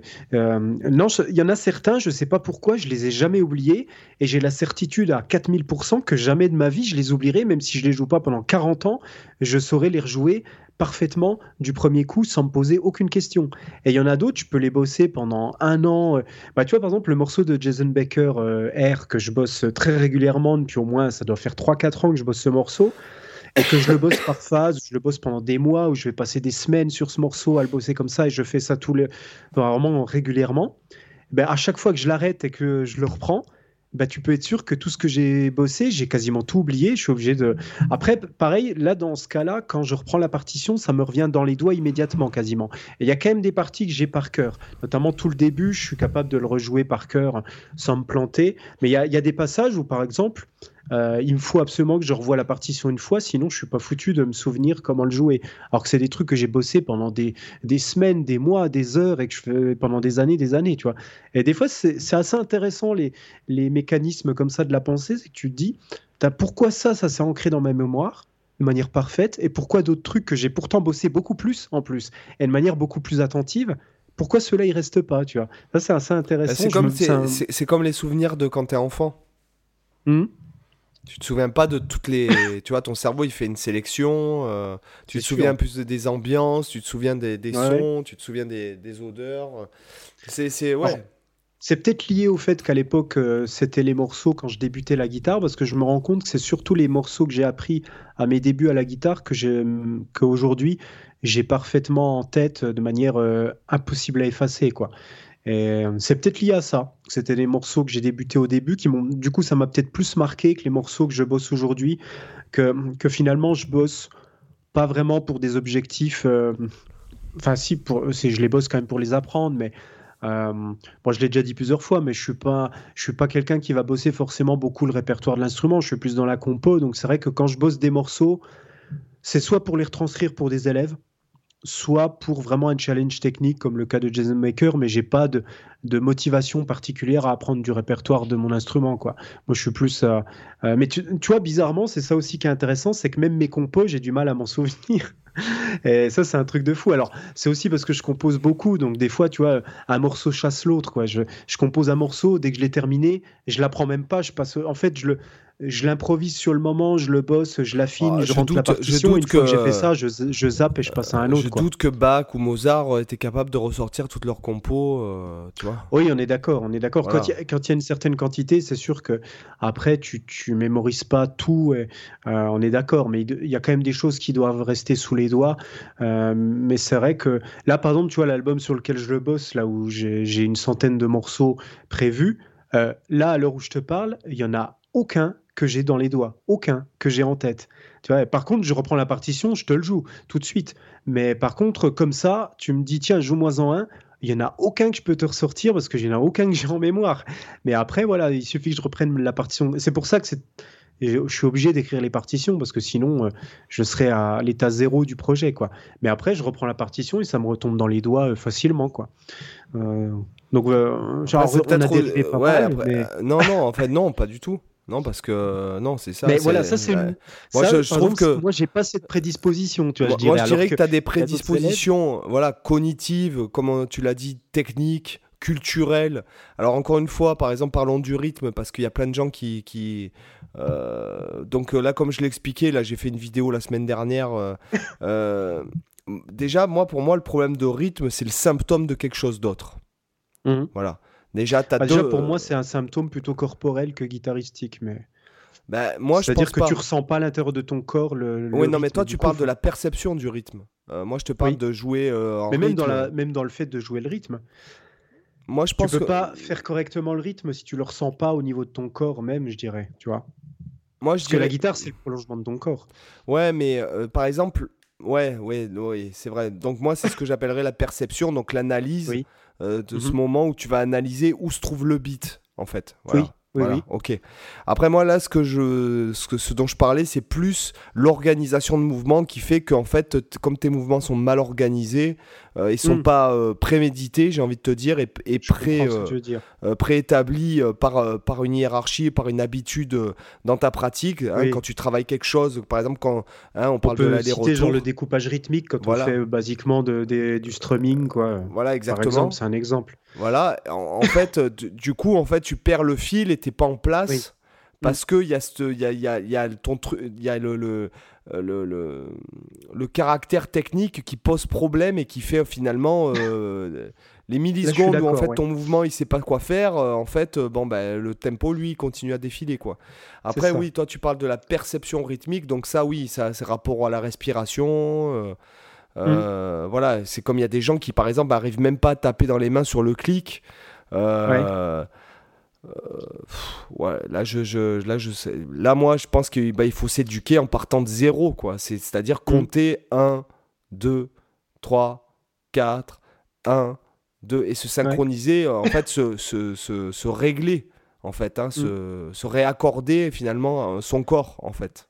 Oui, bah, repasser au niveau du corps. C'est vrai que oh, j'ai des collègues comme ça au conservatoire qui donnent des cours euh, où l'aspect rythmique passe par des. Alors, je sais plus le nom de cette méthode, mais c'est une méthode qui passe par le corps, justement. Faire ressentir le, rythme en bougeant son corps plutôt qu'en faisant des trucs euh, basiques de formation musicale où tu es avec ton clave ou avec ton stylo, euh, ta, ta, ta, ta, ta, les machins comme ça, c'est comme en formation musicale ils font, et où du coup c'est un peu robotique, c'est moins intéressant. Oui, mais là tu es obligé, quand tu, quand as... en fait, c'est ce que tu dis, c'est robotique, et moi je dirais, toi tu le dis peut-être d'une façon péjorative, mais moi je trouve pas, parce que justement, tu inculques par le, par le biais d'une certaine transe à ton corps à, intégrer les choses. oui, mais ce que je veux dire, c'est que la, méthode dont je parle, dont je retrouve pas le nom, c'est une méthode qui te fait faire les mêmes choses finalement, mais en mettant ton corps en action. La différence C'est que là, quand tu fais juste en tapant avec ton stylo sur la table, ok, tu as ton bras qui bouge, mais ton corps il reste statique. Enfin, je sais pas, tu n'as pas vraiment pour moi un mouvement du corps que si tu fais vraiment en, mettant tout ton corps en action, un peu comme si tu faisais de la danse finalement, je pense que tu as un meilleur ressenti, tu vois. Moi, je pense aussi que ça se passe par la parole. Euh, par exemple, mmh. là, je regardais, par exemple, je te donne l'exemple. J'ai regardé une vidéo il y a pas longtemps. Le tempo était ultra rapide. Bon, ben, ce que j'ai fait, j'ai fait voilà. Le tempo, mmh. pour le taper, euh, c'est chiant parce que ça va vite. Euh, enfin, c'est et, et, de suite, tu le chantes. De suite, c'est c'est enfin ça y est tu le ressens quoi et puis même si j'étais mm. par exemple quand je quand je suis enfin si j'avais été en contexte de jouer là-dessus euh, je serais pas parti comme un gros bourrin euh, si jamais je trouve que c'est très rapide je fais ta, ta, ta, et en fait ça devient très lent en fait ça fait ta, oui, oui. Tu, tu, tu, tu te dis, bon, bah, le tempo, en fait, je le compte en double croche, et du coup, il est lent. Du coup, tu joues des blanches, tu joues, euh, voilà, tu joues des rondes. Bah, de toute façon, c'est ce qu'on fait naturellement. Plus le tempo est rapide, plus tu comptes avec des unités longues. Quoi. Voilà, c'est ça. Euh, voire aller jusqu'à compter euh, à la mesure. tu comptes que un temps par mesure quand ça va vraiment très très vite. et d'ailleurs, c'est même comme ça qu'on écrit finalement. Les, les musiques vraiment très très rapide. Euh, moi au conservatoire, quand euh, je bossais en ensemble et qu'on bossait des morceaux où tu avais des prestos, des choses qui allaient à 200, etc., bah, en fait quand tu vois la partition, c'est des rondes, des blanches et, globalement parfois des noires, mais ça reste sur des choses comme ça. Alors que quand tu joues des adagios à genre 50 BPM, bah, tu as des triples croches, voire des quadruples croches parfois, euh, parce que du coup vu que le tempo est très lent, on le pense avec des unités plus brèves. quoi. Et inversement, quand c'est très rapide, tu, tu l'étends parce que sinon, c'est clair, tu finis ma boule. C'est impossible. Tu es, complètement, euh, es complètement euh, à la ramasse à un moment donné, forcément. Donc, quand ça va trop vite, c'est ce qu'on disait quand, euh, avec le jeu à haute vitesse c'est quand ça va trop vite, tu peux pas penser chaque note indépendamment et de la même façon pour le rythme, tu peux pas pencher, penser chaque division individuellement. tu vas penser, penser des flux. Ce qui est d'ailleurs, c'est pour ça que par exemple, euh, improviser sur Countdown, Giant Steps ou les morceaux comme ça, c'est hyper dur parce que finalement, techniquement, c'est faisable. Mhm. Euh, mais c'est surtout au niveau euh, cognitif, c'est-à-dire que tu dois penser. tu peux plus te permettre de penser accord par accord. En fait, il faut que tu penses les, les quatre mesures. Parce que les harmonies bougent trop vite, c'est ça Ouais, c'est ça. En fait, je connais pas trop moi ces morceaux-là. c'est simple. Tous les deux temps, ça, ça, ça module en fait. D'accord. ok, ouais, je vois effectivement, tu peux pas penser à le morceau, il va à 300. J'imagine que voilà, c'est ce que j'allais dire. j'imagine que forcément, plus c'est un tempo de bourrin. voilà, donc en fait, tu peux pas. Donc en fait, es obligé de penser, d'avoir travaillé euh, quatre mesures d'un coup et d'avoir des phrases qui viennent sous les doigts, dans, qui, qui traversent les harmonies pendant quatre mesures. Sinon, tu, tu, tu peux pas. Tu peux pas penser tu à par bloc, quoi. Voilà, c'est ça. puis il faut encore une fois que ton, improvision, euh, ton improvisation elle soit hyper conditionnée. Donc euh, c'est euh, c'est pour ça que ça c'est des morceaux un peu qui challenge. Alors mm. au niveau de l'oreille aussi. Encore une fois, ce qui a trait au rythme et à l'oreille et au goût, hein, de toute façon, hein, on va on va mm. on va pas y aller par quatre chemins. je pense que c'est beaucoup l'environnement familial Est-ce que ta mère te chantait des trucs? Est-ce que tes mm. parents écoutaient de la musique? Est-ce que tes parents te faisaient taper dans les mains? Est-ce que ta mère dansait? Euh, Tu vois, je, pense qu'il y a beaucoup ce, ce côté-là. Comme par exemple, tu dirais, bon, après on pourrait dire pour le dessin, effectivement, ça pourrait être un truc technique. Euh, ou euh, de, rapport en fait entre ton cerveau, tes yeux et le bout du stylo. ça pourrait être quelque chose qui est pas, tu vois, tu vois ce que je veux dire? Euh, qu'on pourrait. Enfin, encore une fois, ça, c'est subjectif. Moi, je suis pas euh, neurologue ou quoi que ce soit. Mais euh, je pense que voilà, l'environnement familial, pour ce qui est de l'oreille, du rythme et du goût, mmh. voilà, c'est c'est ce qui fait que tu, en fait, on dit que tu es doué, quoi. Je pense. Mmh. Outre plus la capacité, le don technique, on va dire, la prédisposition technique, physique, morphologique. Voilà. Et après, il faut aussi que tu aies des choses à dire. Ça, je l'assimile aussi. C'est encore différent du goût, mais euh, je pense qu'il y a aussi cet aspect-là, avoir des choses euh, à dire. Et là, je ne parle pas même qu'au niveau de la composition, parce qu'on pourrait se dire, avoir des choses à dire, ça veut dire que tu crées quelque chose, mais non. Euh, je parle aussi même si tu es un pur interprète. Parce que d'ailleurs, d'autant plus si tu es un, un, pur interprète. Parce que quand, quand tu interprètes la musique des autres, bah, elle a déjà été jouée par des milliers de musiciens euh, pendant des décennies avant toi. Quelle est ta valeur faut se dire, Voilà, exactement. C'est qu'est-ce que toi tu vas apporter. Si tu n'as rien à dire de particulier, bah autant pas le jouer quoi le morceau à part pour ton plaisir personnel mais je veux dire c'est aucun intérêt à forcément le partager avec les autres à part pour dire bah je sais le jouer ok c'est sympa mais il y a plein de gens comme toi qui savent le jouer donc au pire ça n'a pas de plus-value particulière après tu, après il y a aussi le dans le dans le cas des œuvres classiques tu as aussi le contexte culturel euh, de, de, de l'époque, en fait, où il a été écrit, euh, mhm. la vision du compositeur, euh, ce à quoi se rapporte le... Je prends l'exemple par exemple de, du Sacre du Printemps qui, quand Boulez il est arrivé, qu'il a plus ou moins révolutionné la façon de le jouer, mais parce qu'il était tel... c'est un mec qui était tellement cultivé qu'il savait mhm. exactement si tu veux, ce que pensait le compositeur, ce qu'il avait lu à ce moment-là, ce qu'il écoutait, ce qu'il lisait, ce qui Euh, ce qu'il avait vu voyager. Enfin, je veux dire, il y a aussi tout ce contexte-là qui fait. Et puis après, mhm. il y a ceux qui osent euh, qui, qui, peuvent déplaire aux, on va dire. Euh, genre Glenn Gould avec Bach. Oui, voilà, par exemple. Il y a ceux qui vont voilà oser quelque chose et que ça va cartonner, bon, bien qu'ils vont se mettre à dos les, les, les ayatollahs, entre mhm. guillemets. Oui, c'est ça. Voilà. Mais, mais, mais après, voilà, c'est qu'il faut, il faut voir un peu qu'est-ce que tu veux. Euh. Et c'est vrai que dans le, cadre de la musique classique, c'est encore particulier parce qu'en plus, il y a des tonnes de musique pour lesquelles c'est que des spéculations.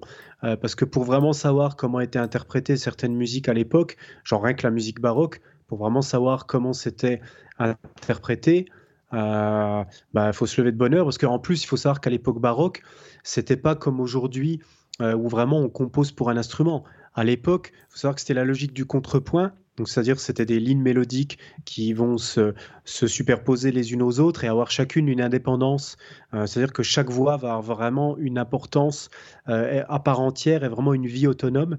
Et, du coup, à l'époque, ils étaient intéressés plus par la ligne mélodique que par l'instrument réel qu'allait jouer. C'est-à-dire qu'ils écrivaient pas pour une formation, mais en gros, ils écrivaient un morceau et après, c'était les opportunités en fonction des musiciens prévus. Genre, tiens, il y a un violon aujourd'hui, bah ok, toi, tiens, tu vas jouer cette ligne mélodique. Et si le lendemain, c'est un flûtiste qui est là et qui a pas de violon, bah c'est la flûte qui va jouer cette mélodie. Et à la limite, les instruments étaient presque interchangeables. Et euh, ce qui comptait plus, c'était vraiment les lignes mélodiques, etc. Et la formation, ça pouvait être fait euh, en fonction de ce que des musiciens qui étaient disponibles. Oui, Chose qui n'était pas le cas à l'époque moderne où tu écrivais vraiment pour, pour les timbres. Euh, tel musicien, tu écrivais pour telle formation de manière précise et c'était pas interchangeable. Voilà, vis-à-vis des timbres des instruments, etc. Quoi. Parce que ça, c'est hyper important.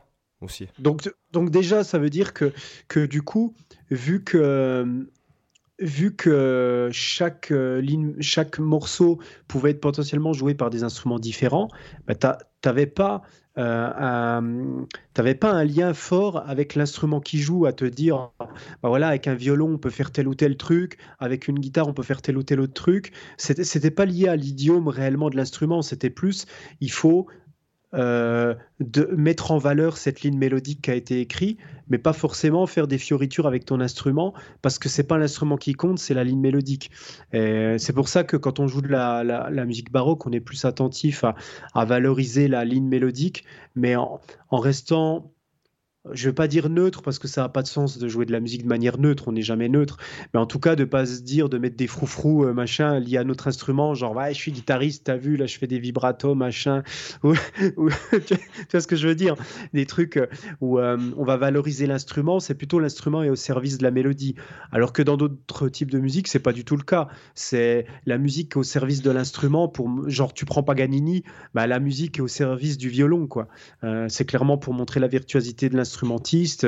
Et, voilà, c'est c'est pas anodin, tu vois. Hmm. Et la musique, comme elle est composée, c'est pas, ça tient en compte beaucoup les idiomes du violon plus que tout autre instrument. Donc, euh, ça veut dire quoi? Ça veut dire qu'en gros, toutes les époques ont un peu leur façon d'interpréter la musique. Et plus tu vas dans l'ancien temps, bah, moins tu as de traces vraiment. Déjà, bah, les enregistrements, tu n'en as pas. Euh, donc après, tu juges par rapport à, par rapport au, euh, à ce qui, ce qui nous est resté comme héritage. Ça peut être les indications sur les partitions, mais ça peut être aussi les correspondances entre les musiciens ou les correspondances que le compositeur a pu avoir avec d'autres personnes. Les, peut-être les, les, les lettres qu'ont pu écrire certains interprètes ou qu'ont pu donner des clés de comment ça pouvait être joué à l'époque, mais ça reste de la spéculation. Donc, tu es, tu es, toujours dans comment un peu l'interpréter. C'est ça qui est intéressant et qui fait que quand tu es interprète, euh, ça, je rejoins comme ça ce que je voulais dire, c'est que qu'est-ce que tu vas apporter, quelle grille de lecture tu vas donner au morceau que tu veux jouer, euh, quelle va être ta valeur ajoutée, quelle va être, qu'est-ce que tu as à dire en gros sur ce morceau. Et on peut, je pense que même aujourd'hui, dans le répertoire contemporain, tu peux toujours avoir ça, parce que même si aujourd'hui on a les enregistrements, même si aujourd'hui on a toutes les traces, même des musiciens qui jouent leurs propres morceaux en live, bah, rien t'empêche de jouer ce morceau différemment, de jouer ce morceau avec ta propre expérience, ton propre vécu, ton propre et que ça sonne peut-être un peu différent de l'original, mais en même temps, euh, bah voilà, moi je, moi suis pas intéressé par ceux qui rejouent euh, note à note l'original euh, avec la perfection de l'original parce que je préférais toujours écouter l'original. Et moi, si je vois quelqu'un qui va reprendre tel ou tel morceau, ben ce qui m'intéresse, c'est de me dire, bah tiens, ça va être sûrement un peu différent de, l'autre morceau. Comment, comment ça va sonner, comment il va te reprendre ça? Et c'est ça qui m'intéresse plus, moi. Parce que sinon, je vais écouter l'original, quoi. Et point barre, tu vois? Oui. Donc j'en reviens à ce que je disais, c'est euh, qu'est-ce que tu as à dire? Et du coup, ça va aussi avec ce que tu disais, le goût. C'est que avoir des choses à dire, c'est bien. Ça, ça, peut faire des, des, bons compositeurs, des bons musiciens. Mais avoir des choses à dire avec du goût, c'est encore mieux. et c'est ce qui va faire les génies et, et, ceux que tu vas vraiment retenir et qui vont, qui vont marquer l'histoire. Ouais, tout à fait. Ouais, ouais. Non, mais c'est. Après, c'est beau. Allez, 5 étoiles là, les gars. 5, étoiles. Je crois que les, les avis augmentent. Hein. Les avis augmentent. Euh, oui. Donc ça, c'est plutôt bien. Et on est à 85 euh, euh, notes pour l'instant. Donc euh, voilà, je pense que voilà, et pour, pour en revenir à ces trucs de rythme, d'oreille, mhm. euh, ton oreille, elle n'est pas la même euh, quand tu commences la guitare que quand ça fait 10 ans, 20 ans, 30 ans que tu joues. Donc en fait, elle, va, elle va progresser et ton rythme, c'est pareil. Il y aura une habitude. Donc là, on parle pas de don, mais un mec qui aurait potentiellement le sens d'une facilité rythmique au début, on va dire. Hein, qui arrive à taper en rythme, qui arrive à jouer plus ou moins carré, direct. Euh, même, il pourrait très bien avoir une difficulté sur le 7-8 s'il n'a pas l'habitude ou la culture. Bien sûr. Et ça, pour... c'est clair que le 7-8, par exemple, tu te places euh, dans des pays euh, de l'Europe de l'Est, pour eux, c'est limite aussi, enfin, c'est aussi naturel que faire du 4-4. Oui. Voire c'est peut-être même plus naturel pour eux. C'est justement, c'est des questions de culture. De la même façon que pour, pour, pour des gens du Moyen-Orient, entendre des quarts de ton, c'est naturel parce que dans leur musique, euh, que ce soit en Inde ou que ce soit dans les pays arabes, ils utilisent énormément les quarts de ton dans la musique traditionnelle, alors que pour nous, les quarts de ton, c'est quelque chose qu'on rencontre très peu, à part dans le blues, quand on veut tordre notre tierce mineure pour faire une petite. Euh, euh, pour l'amener un peu vers la, tierce majeure, ou sur la septième ou autre. Voilà, tu vas, tu vas faire des petites torsions avec les quarts de ton, mais j'ai envie de dire que ça se limite un peu à ça. Et puis avec la musique, euh, la musique microtonale inécoutable de la musique contemporaine, ça se limite en gros à ça, à peu près. Alors que pour les pays, voilà, pour ces pays-là, bah, quarts de ton, c'est quelque chose de naturel. Nous, ça ne l'est pas parce que, par exemple, notre piano traditionnel, il est découpé en demi-ton. Donc, on peut pas aller. Il y a quelques instruments où on peut aller dans les quarts de ton, avec la guitare, avec les violons, tous ces instruments-là, mais il y a plein d'instruments où c'est impossible. Et effectivement, je te rejoins sur ce que tu dis. Le 7-8, ça va pas être naturel pour quelqu'un, euh, pour un occidental moyen, mais par contre, pour un Indien, pour un, euh, pour un Africain, etc., ça va être quelque chose de totalement euh, basique. D'ailleurs, j'ai peut-être déjà dû donner ce, cet exemple. J'avais un collègue qui avait été étudier euh, la musique des pays, euh, des, des, peuples. Euh, des peuples africains, vraiment les tribus, tu vois. Hmm. Et il m'expliquait que pour eux là-bas. Yo-Yoma. aussi, ah. il avait. Yo-Yoma, tu sais, le violoncelliste, il, avait, il avait fait ça. Ils en avaient fait une, un documentaire sur Arte. D'accord, je savais pas ça. Hmm, hmm. Il avait été faire quoi euh, exactement? Ben Pareil, euh, retranscrire en fait, euh, étudier la ah, musique de chaque tribu, mais vraiment des tribus, des fois de, de 100 personnes quoi. Et ils ah, avaient, les mecs, ils avaient leur propre musique si tu veux. Hmm. Donc Yo-Yo-Ma, d'ailleurs bah. je vous invite à écouter Yo-Yo-Ma parce que justement on parlait des plus grands violoncellistes. au niveau de l'interprétation, je crois que t'as quoi T'as Pablo Casal, t'as lui, voilà quoi. C'est il y a Rostropovich. Euh, Après, je connais pas forcément beaucoup de grands violoncellistes à part lui, donc je saurais pas te citer d'autres noms, mais c'est clair que c'est parmi le top. Ah oui, oui. Mais, mais du coup, toi, je reviens à ce collègue là, qui, était, qui, était, allé euh, en Afrique étudier ça. Donc, euh, il, avait, il, me dit, il me disait que. bah déjà, on peut, je pourrais citer une autre anecdote par rapport à l'oreille, mais je vais dire par rapport au rythme. C'est que pour eux, là-bas, un 12-8, ils vont pas le considérer comme nous. Euh, genre nous, imaginons qu'on a un truc à 12 temps, qu'on veut le diviser en deux mesures. Naturellement, l'occidental moyen, il va faire 6-8 plus 6-8. En Afrique, ils vont faire 7-8 plus 5-8, par exemple, tu vois ils vont, ils vont faire un truc qui est asymétrique naturellement parce que pour eux, c'est ce qui va être naturel. S'ils faisaient symétrique, ça serait pour, pour eux, ils le percevaient comme quelque chose de chiant, de plat, de aucun intérêt. Et du coup, pour eux, ce qui avait l'intérêt, c'était l'asymétrie. Donc 7 contre 5 plutôt que faire 6 et 6. Et, et pour l'oreille, il, il, expliquait aussi que ils avaient un peu leur propre système de justesse. Alors, c'est là où je saurais pas reciter exactement les trucs, donc je vais être très, très, très approximatif. Mais, mais en gros, ils n'avaient pas un système réellement tempéré. Euh, et ils jouaient sur euh, voilà leurs octaves, c'était pas des octaves parfaitement justes comme on avait chez nous, etc. Mais en tout cas, c'était euh, c'est un peu comme la guitare où tu, où tu vois la, guitare, on peut très bien être accordé parfaitement sur le mi, mais aussi on peut être sur un mi un quart de ton, mais du moment que toutes les cordes sont bien accordées entre elles, bah, la guitare sonnera juste. Tu vois ce que je veux dire? C'est, ce sera pas absolument sur le mi, mais la guitare, elle pourra donner l'impression que si les six cordes sont accordées parfaitement, euh, même si elles sont pas basées sur l'accord euh, de mi standard, mais qu'elles sont sur un mi un peu trop bas, un mi un peu trop haut, etc., bah, la guitare sonnera quand même un peu, elle sonnera juste, elle sonnera un peu plus aiguë que l'accordage standard ou un peu plus grave, mais ce sera un accordage relatif qui sera quand même juste. Et il y, avait un peu cette logique là-bas où ils ont, justement, par rapport à l'oreille, ils ont ce côté relatif où, où, par exemple, bah, euh, des fois, ils vont être accordés sur telle note, puis des fois, ils vont être accordés sur une autre, mais tant que les intervalles sont préservés, bah, à la limite, ils s'en foutent. Tu vois, ce qui compte, c'est que les intervalles soient préservés. Après, la note exacte sur laquelle ils sont, ça n'a pas trop d'importance. quoi. Euh, c'est intéressant le côté relatif, justement, de l'oreille, euh, de ce point de vue-là. C'est que tu n'as pas forcément la tâche obligatoire aux notes. Tu peux avoir la, la logique purement intervallaire, et à la limite, la tonalité. Euh, c'est justement le principe de la solmisation. Et un peu comme il fonctionnait dans les chants grégoriens ou ce genre de choses, c'est qu'ils n'étaient pas attachés forcément à une tonalité précise, quoi. C'est que ça pouvait bouger en fonction du cœur que tu avais à disposition.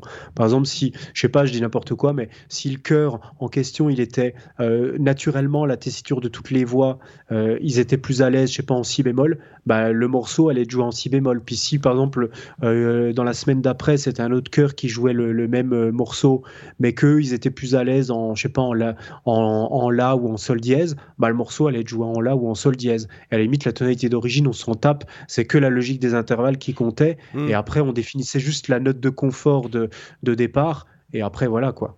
On suivait juste les intervalles qui, qui, devaient, être, qui devaient être faits. Après, je trouve que les tonalités, alors ouais, on en avait déjà parlé, mais les tonalités, elles ont quand même. Euh, elles ont leurs caractéristiques, mais bon, après ça, c'est subjectif. Euh, on en avait parlé la dernière fois. ouais. Donc... c'est pas mal lié aux instruments aussi. Mais après, il doit y avoir quand même quelque chose.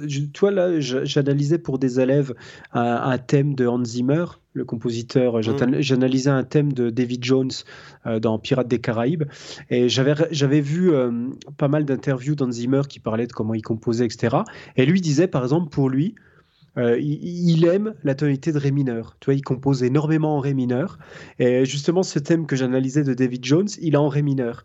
Et euh, voilà, euh, Hans Zimmer, lui, compose énormément en dorien et en Ré mineur. Et après, pourquoi que sur les touches blanches, il aime pourquoi il aime le Ré mineur? Bah, En plus, lui, il est pianiste bon, il est aussi guitariste. Euh, il, est, guitariste. Il y, a, plusieurs concerts aussi. Il vient du milieu euh, musique actu quand même. Mais après, il est aussi pianiste euh, aujourd'hui. Et voilà, tu te dis, bah, pourquoi le ré mineur particulièrement? Tu Il y a forcément une raison. Sûrement que c'est une tonalité qui lui parle plus que mi mineur ou plus que fa mineur ou autre. Quoi. Mais pourquoi bah, C'est une bonne question. Il l'explique pas, c'est dommage. Il dit juste qu'il préfère, mais il dit pas la bah, raison. ça serait intéressant. c'est ce que je t'avais dit. je t'avais dit la dernière fois. C'est ce que peut-être que c'est par facilité parce qu'en rien, c'est que des touches blanches. Ouais, ouais. Voilà, donc, euh. Ou alors, vu qu'il est guitariste, c'est peut-être aussi la même raison que celle que tu avais citée pour toi. C'est que c'est un peu plus grave que l'accordage euh, normal de notre guitare. Et que du coup, ça va donner un sentiment de, euh, de, de minorisation encore plus forte du coup qu'un mi mineur. Ça, ça, peut être ça aussi. Euh, genre, je sais pas pourquoi je parlais d'Hans Zimmer. mais non, mais parce que on parlait. Non, tu, tu analysais un ah thème. par rapport aux tonalités. c'est par rapport à ce que tu disais pour les tonalités, effectivement, que chacune va avoir un peu sa, sa, couleur. Mais c'est vrai que moi aussi, j'en ai un que, je préfère particulièrement euh, par rapport à d'autres. Euh, je ne veux pas redire ce qu'on avait dit, mais c'est vrai que j'en ai certaines qui me parlent plus Do mineur, Sol dièse mineur. C'en est que j'aime euh, que j'aime bien. Et il y en a que j'aime pas du tout, genre Fa majeur. C'est une tonalité, je compose jamais rien en Fa majeur. Bah, de manière générale, je compose quasiment jamais en majeur parce que je supporte pas les tonalités majeures, mais sauf le lydien. Mais sinon, sinon à la Fa majeur, tu me verras jamais faire un morceau en Fa majeur. Et, hum, J'aime pas cette tonalité. Je pense que c'est lié justement à ce que je disais l'autre fois. Tu vois, les cordes à vide dans la guitare, quand tu es en Fa majeur, t'es baisé en termes de. Enfin, non, t'es pas. Parce qu'il y a quand même le La. T'as quand même le La qui est présent. Mais vu que t'es obligé de faire. T'as le Mi, le La, le Ré, il y a que le Si qui est bémol. Ouais, mais en, termes d'accord, tu as l'accord principal qui va être Fa majeur, c'est un barré. Et du coup, naturellement, tu vas te retrouver à avoir une, position où tu n'as pas les cordes à vide sur le premier degré, tu vois, par exemple. Sauf si tu te fais une position avec le La, corde à vide, un renversement à la limite. Un accord pour, on dire, pour si vous on Joue le, mode feu de camp, tu vois. Si, si, jamais un truc que, que, que, vous pouvez faire avec la corde à vide sur un Fa majeur qui sonne très bien, c'est annulaire sur le Do, donc troisième case de la corde de La, mmh. petit doigt sur le Fa euh, de la troisième case de la corde de Ré, corde à vide de Sol. Puis tu te joues ton Mi aigu. Do et le Mi aigu, ouais. Ouais. Moi, c'est. en fait, c'est un accord de quarte renversé, en fait, si tu prends euh, Fa, Sol, Fa, Sol, Do. Mmh. Ouais. Donc, euh, c'est vrai que moi, c'est, ce sont des accords que j'utilise beaucoup, ça, tu vois, ce type mmh. d'accord. Après, dès que tu cales des cordes à vide, ouais, j'ai tendance à beaucoup aimer les positions d'accord où tu peux caler des cordes à vide à l'intérieur parce que tu as à la fois, euh, à la fois le, contraste entre le son de la corde à vide qui va avoir une résonance différente que la note qui est frettée. Et en même temps, ce qui est agréable, c'est que les notes frettées, tu peux leur donner du vibrato, chose que tu peux pas faire sur les cordes vide. Et, et du coup, tu peux avoir comme ça des accords qui vont avoir euh, bah, une couleur que tu peux pas faire sur. Tu un accord que tu vas faire en barré tu peux faire un vibré, euh, bon, sauf, sur le barré en lui-même, mais imaginons un accord que, que, tu joues sans barré, genre un La mineur, où tu joues pas les deux cordes à vide, tu joues pas le Mi aigu et tu joues pas le La grave, bah, tu peux le faire un peu, un peu langoureux avec des vibratos sur tes trois notes, mais du coup, tes trois notes vont avoir euh, le vibrato de manière homogène. Par contre, si tu te joues un accord où du coup tu rajoutes les cordes à vide, tu vas faire le vibrato, tu auras une partie de l'accord vibré et une partie stable avec les cordes à vide parce que tu peux pas les faire vibrer. J'aime bien ce contraste, tu vois, ce, entre les deux où tu vas avoir ce caractère-là qui où tu peux faire le vibrato sur certaines notes et pas sur d'autres, ça donne un petit peu plus de profondeur, je trouve, aux accords qu'avoir quelque chose qui est homogène sur toutes les notes. Euh, voilà, juste pour la petite, la petite parenthèse. Bon, bah, tout ça pour dire, les amis, qu'en fait, euh, bon, bah, sans travail, euh, Tout ça pour dire que vous n'êtes pas doué. De tout... Voilà. Il faut bosser. Euh, voilà, sans travail, il euh, n'y a rien. C'est comme tu peux être doué pour la course à pied, enfin, avoir des prédispositions physiques si tu travailles pas, si tu pratiques pas. Voilà. Y a, y a... Donc il faut pas s'arrêter en se disant ouais, je suis pas doué ou quoi que ce soit aussi. Ça. Euh, le problème, c'est surtout que les gens ont tendance à se comparer aux autres.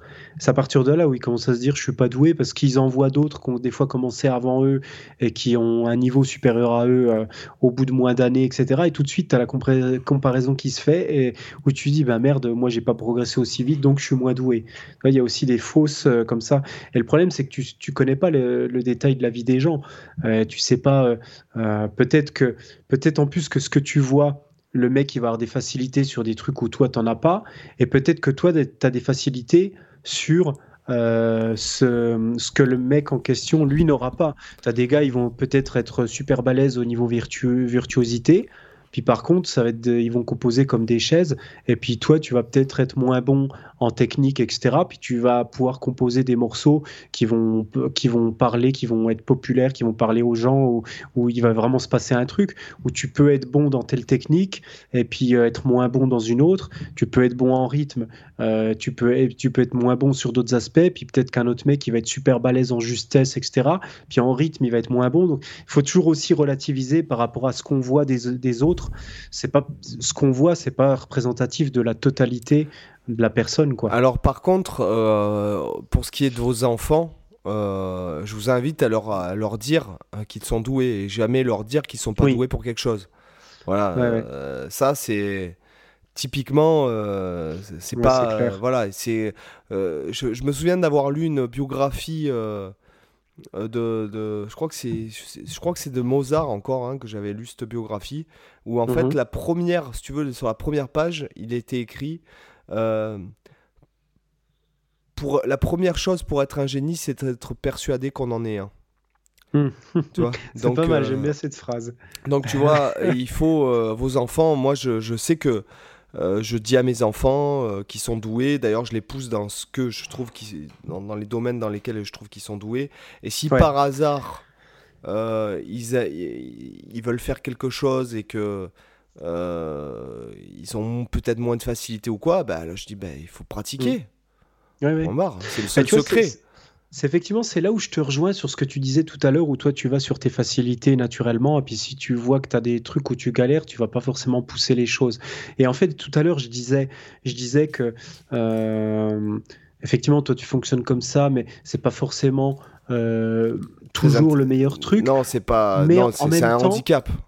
Mais en même temps, tu vois, en y réfléchissant sous un autre angle, je suis pas si sûr que c'est pas finalement une bonne pratique parce que euh, moi, je me rends compte que que tu vois, un des reproches que je fais beaucoup à l'école, par exemple, c'est que bon, l'école, elle cherche à te, à te rendre bon, euh, en tout cas, à te rendre bon euh, dans, point dans de vue un maximum de discipline, mais, mais pas à t'aider à aller sur là où tu es vraiment bon.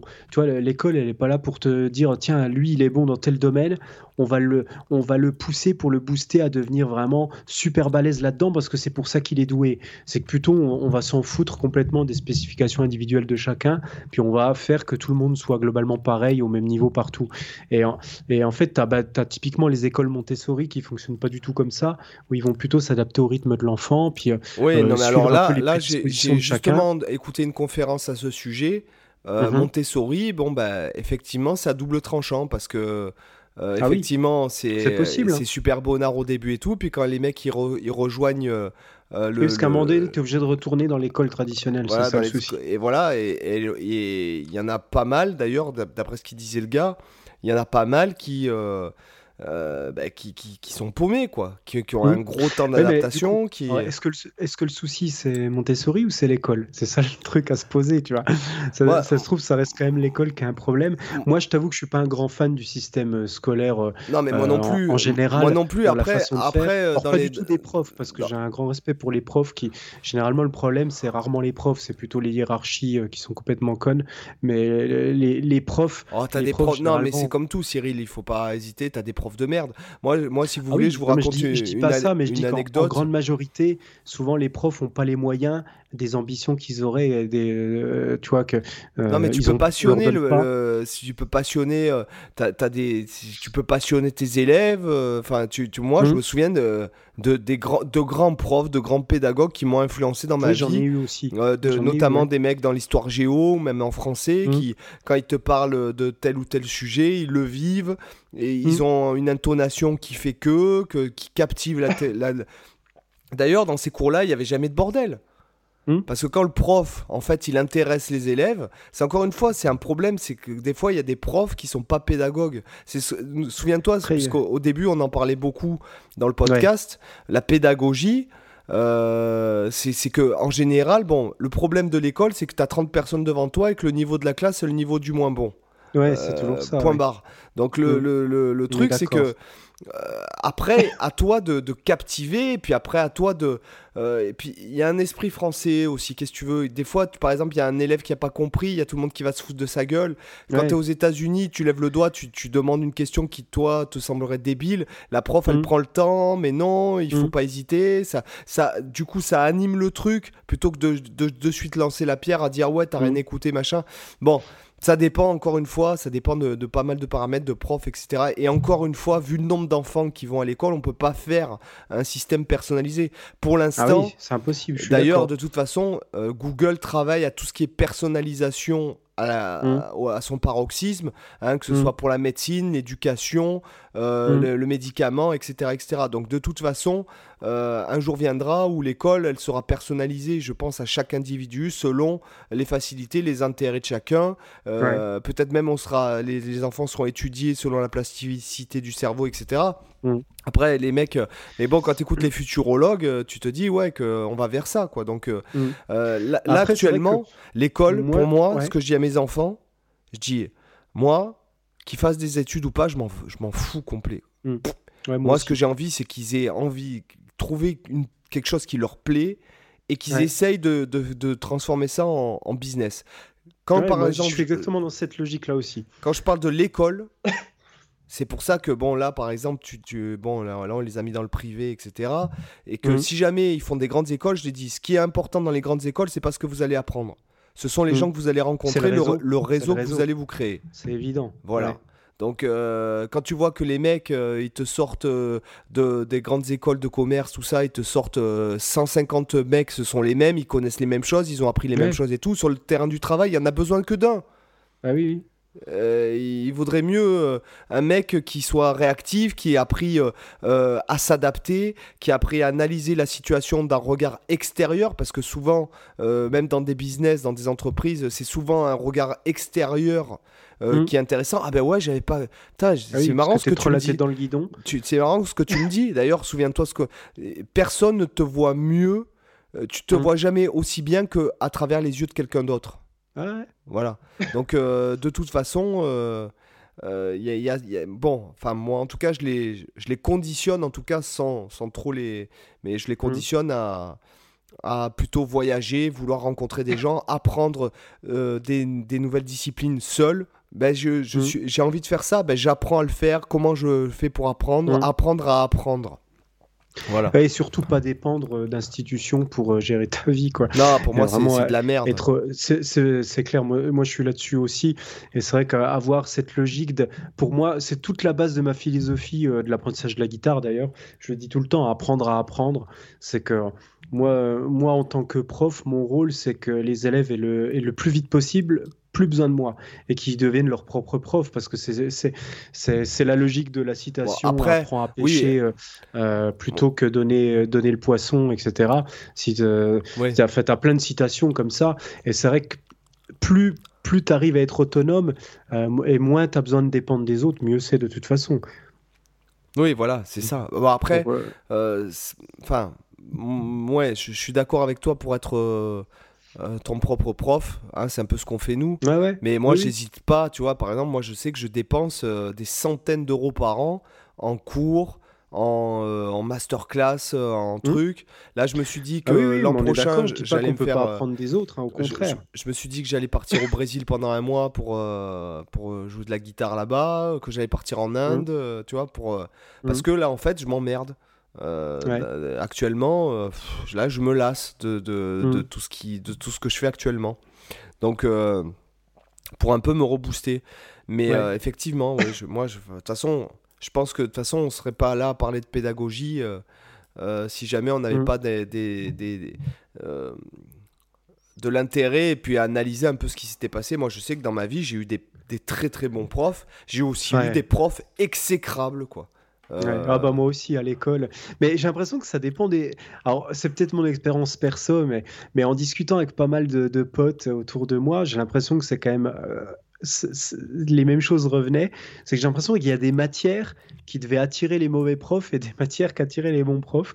Euh, j'ai toujours à peu près eu des bons profs dans les mêmes types de matières et les mauvais profs dans, les, dans tel type d'autres matières. Par exemple, je peux te dire que dans toute ma scolarité entière, les pires profs que j'ai eu dans ma vie, c'était les matières scientifiques, c'était en physique, chimie. Mais c'était que des connasses et des connards. Mais vraiment, des, mecs, je, si je les voyais aujourd'hui, mais je leur ferais bouffer le gravier. Euh, euh je pouvais pas les blairer. C'était et du, coup, bah, par voie de fait, c'est des matières que j'ai instantanément détestées. Je me souviendrai toute ma vie de mon premier bah, cours Et là, tu peux pas dire que c'est l'université des profs euh, qui est à côté de chez toi qui est mauvaise. Ouais. Parce que là, c'est, je crois qu'ils bougent, hein. ils, sont, ils sont placés dans différents endroits de, euh, de France. Bah, après, en, tout cas, tout, ah, c'est vrai que tous mes, tous mes potes aussi ont eu euh, quasiment toujours des, des, connards et des connasses dans ces métiers-là. Ah, désolé s'il y a des, des, profs de physique ou de chimie qui nous écoutent, j'espère que vous ne faites pas partie de ce genre de, de profs. Mais c'est vrai que personnellement, je me souviens que c'était une prof, une, vieille, une vieille à lunettes, hyper désagréable, hyper hautaine. Et dès le premier cours, déjà, elle nous, elle nous parlait comme des chiens, elle était hyper désagréable. Alors moi, instantanément, en plus, moi qui, suis, qui déteste l'autorité et qui suis direct un peu rebelle dans ma tête, moi, dès que j'ai vu cette prof dans les cinq minutes, je me suis dit, OK, euh, physique, jamais de ma vie, je bosserai cette matière. Ça a été instantané, j'ai blacklisté la physique de toute ma vie, et du coup, bah, je suis une merde en physique, forcément, j'avais deux de moyenne toute ma vie en physique, mais cette prof m'a bloqué instantanément. T'as trois, as trois, euh, as trois équations à retenir, quoi. Enfin... ah non, mais moi, tu sais, les, matières scientifiques, c'est ma bête noire. Hein, j'étais mauvais. Euh, mais pareil en SVT. Par contre, les maths, j'ai autant des gros cons que des profs qui étaient absolument géniaux. Alors bizarrement, tu vois, quand j'avais des profs de merde, j'avais 2 de moyenne, et quand j'avais des bons profs, j'avais euh, j'avais 13, 14 de moyenne en maths. Et ça, dépend, ça, ça switchait comme ça entre les années. Et je me souviens que parmi les meilleurs souvenirs que j'ai de profs, il y en a certains, c'était des profs de maths. Alors voilà, bizarrement, dans les maths, j'ai eu, euh, il y a eu des, vraiment des très bons profs, mais par contre, physique, chimie, c'était, je pense c'était la pire matière. C'était vraiment une catastrophe. Et du coup, euh, Bah, donc pour comme moi, à- c'est des très mauvais C'est comme à la guitare, c'est comme au solfège. euh, Si t'as un prof Ouais, un peu mais oui, a- passionné, euh, Ouais, ouais, on a, on a toujours des. Mais, mais là, c'est particulièrement. Là, ça a été euh, statistique 100%, quoi. J'ai jamais eu une année avec un bon prof euh, en- dans ces matières-là, quoi. C'était, c'était vraiment. Alors que dans toutes les autres matières, ça n'a pas été ce cas-là, tu vois. J'ai eu des, j'ai eu des, matières où c'était même plutôt l'inverse, où j'ai toujours eu que des bons profs. Mais, là, euh, euh, mais bon, après, c'est vrai que des profs qui sont naturellement désagréables de base. Alors après, tu connais pas leur vie. Peut-être qu'ils, ça leur plaisait pas ce qu'ils faisaient. Peut-être qu'ils étaient saoulés parce qu'ils étaient en fin de carrière. Euh, ce que je peux comprendre aussi, parce que c'est vrai que quand tu sais un peu aujourd'hui comment ça se passe à l'école, comme c'est difficile, je peux comprendre aussi que des fois, au bout d'un moment, il devait être saoulé. En plus, j'étais en littéraire. Donc, il faut reconnaître que quand euh, les profs de, de matière scientifique, ils avaient des littéraires, c'était pas forcément les classes qu'ils préféraient. ouais. mais, mais bon. Mais en bon, tout voilà. cas, euh, sur ce, euh, je pense qu'on peut doucement se diriger vers la section lifestyle. Qu'est-ce que t'en penses? Ouais, ça me va, ça me va. Alors, euh, bah, je commence parce que j'ai, ça fait euh, deux semaines que j'y pense, puisque bon, la semaine dernière, t'étais malade, donc on n'a pas pu faire le podcast. Ouais. Euh, là, moi, je me suis remis à écouter euh, des trucs que j'écoutais quand j'étais adolescent, donc du prog. Euh, donc, Ah ouais. euh, Genre ouais. quoi? Alors, Shadow Gallery, tu connais? Ah, je connais pas du tout. Alors, je vous, in- je vous invite à écouter ce groupe qui s'appelle ça, Shadow vais- Gallery. Je vais m'ouvrir ça tout de suite dans Ouais. YouTube, comme ça je vais aller écouter ça. L'album Tyranny, d'accord? Alors attends, Shadow Gallery Tyranny. Ouais. Ok, tu peux écouter aussi Spock's Birds. Alors là, il y a un petit côté FM qui, qui peut déplaire à certains, je pense. Mhm. Euh, bon, j'ai réécouté Dream Theater, mais ai-je besoin de parler de Dream Theater et de Symphony X? Ouais. Euh, Voilà. Donc, euh, je vous invite à Shadow Gallery. Donc, euh, notez bien ce nom de groupe et vous écoutez l'album Tyranny. C'est vraiment, c'est monstrueux. hein. Franchement, c'est- excellent. Ah, Là, je l'ai ouvert, je vais écouter ça après, tranquillement. Après, vous pouvez écouter aussi Neil Morse, qui est en fait le chanteur de Spock's Bird. Donc, euh, Spock's Bird, vous pouvez écouter l'album euh, The.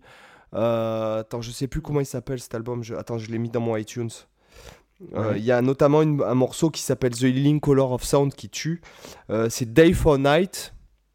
Voilà. C'est très euh, voilà Beatles Yes mais à la sauce progressive quoi. hein. Voilà, c'est un peu un mélange entre les Beatles et Yes au niveau des mélodies. Et le chanteur de ce groupe-là s'appelle le chanteur claviériste, guitariste, compositeur, frontman s'appelle Neil Morse. Et je vous invite à écouter aussi ses albums solo et aussi le travail qu'il a fait dans, dans ses albums solo. Euh, Il y a euh, Portnoy de Dream Theater qui joue souvent. Donc c'est Neil Ouais. Morse, N-E-I-L, Morse, euh, M-O-R-S-E. Voilà. Et vous pouvez écouter par exemple l'album Testimony, qui est en fait un double album avec des thèmes qui reviennent à l'intérieur. Enfin, c'est vraiment une tuerie. Mhm. Euh, Qu'est-ce que j'ai réécouté aussi? Bon, Liquide Tension, mais les deux premiers, le troisième, j'ai pas Ouais. du tout aimé l'album. Euh, Qu'est-ce que j'ai réécouté comme truc? Ah oui, et un autre qui s'appelle Dali's Dilemna. Dali's comme euh, enfin, euh, enfin le dilemme de Dali quoi, de Salvador. Dali. Donc Dali euh, D-A-L-I apostrophe S Dilemna euh, D-I-L-E-M-N-A. Voilà. Donc euh, pe- le petit instrument prog quoi. Manifesto futurisme, c'est ça? Dali's Dilemna Ouais, je vois Euh, euh, album. euh, L'album qui vient en premier dans YouTube, c'est ça, Manifesto au futurisme. je, je me souviens plus de- du nom de l'album. Attends, je- je- D'accord. Parce que c'est le seul album que je vois là d'eux. Parce qu'après, c'est des morceaux indépendants. Je pense que ça doit être leur plus connu s'il sort en premier dans. Après, ils Dans sont pas tous sur YouTube parce qu'il y a les problèmes Ouais. de droit des fois. Ok, d'accord. D'accord, sur, sur Apple. Bon, écoute, moi, moi, je vais aller écouter celui-là. Je me le suis mis dans la playlist là. Euh, vu que c'est le premier qui sort, on va voir ce que ça donne. Ok. Et que- pourquoi tu t'es. que- Qu'est-ce qui t'a donné envie de te remettre à écouter ça en ce moment? J'ai. euh, Ben, en fait, déjà, il y, a beaucoup, il y a eu beaucoup de transports en commun. Euh, puisque bon maintenant quand je vais voir les, les gosses en gros euh, je prends l'avion euh, de l'avion après. Donc déjà je fais de la voiture pour aller à l'aéroport parce que quand je suis chez moi je prends pratiquement pas la voiture. Donc déjà après t'attends à l'aéroport tu prends l'avion t'attends le, le, le bus la navette Ouais. tu prends le train. Donc forcément ça fait des, du transport et donc Ouais. du coup en fait je, je- j'ai voulu réécouter Age of Impact. Donc c'est un album qui a été fait avec Terry Bozzio il y a Petrucci qui apparaît il y a James Labrie. Donc je vous invite Mhm. à écouter aussi Age of Impact euh, de Explorers Club. Euh, c'est aussi un album de, de, de prog. Bon après c'est un peu mal produit enfin mal produit c'est ouais c'est pas c'est pas super. Par contre il y a des superbes thèmes il y a des super ambiances et tout Euh, et donc du coup en fait j'ai dérivé euh, j'ai réécouté les trucs que j'écoutais quand j'étais ado quoi voilà Ah, de fil en aiguille, voilà, je, comprends. ouais. voilà voilà voilà Ok, très bien.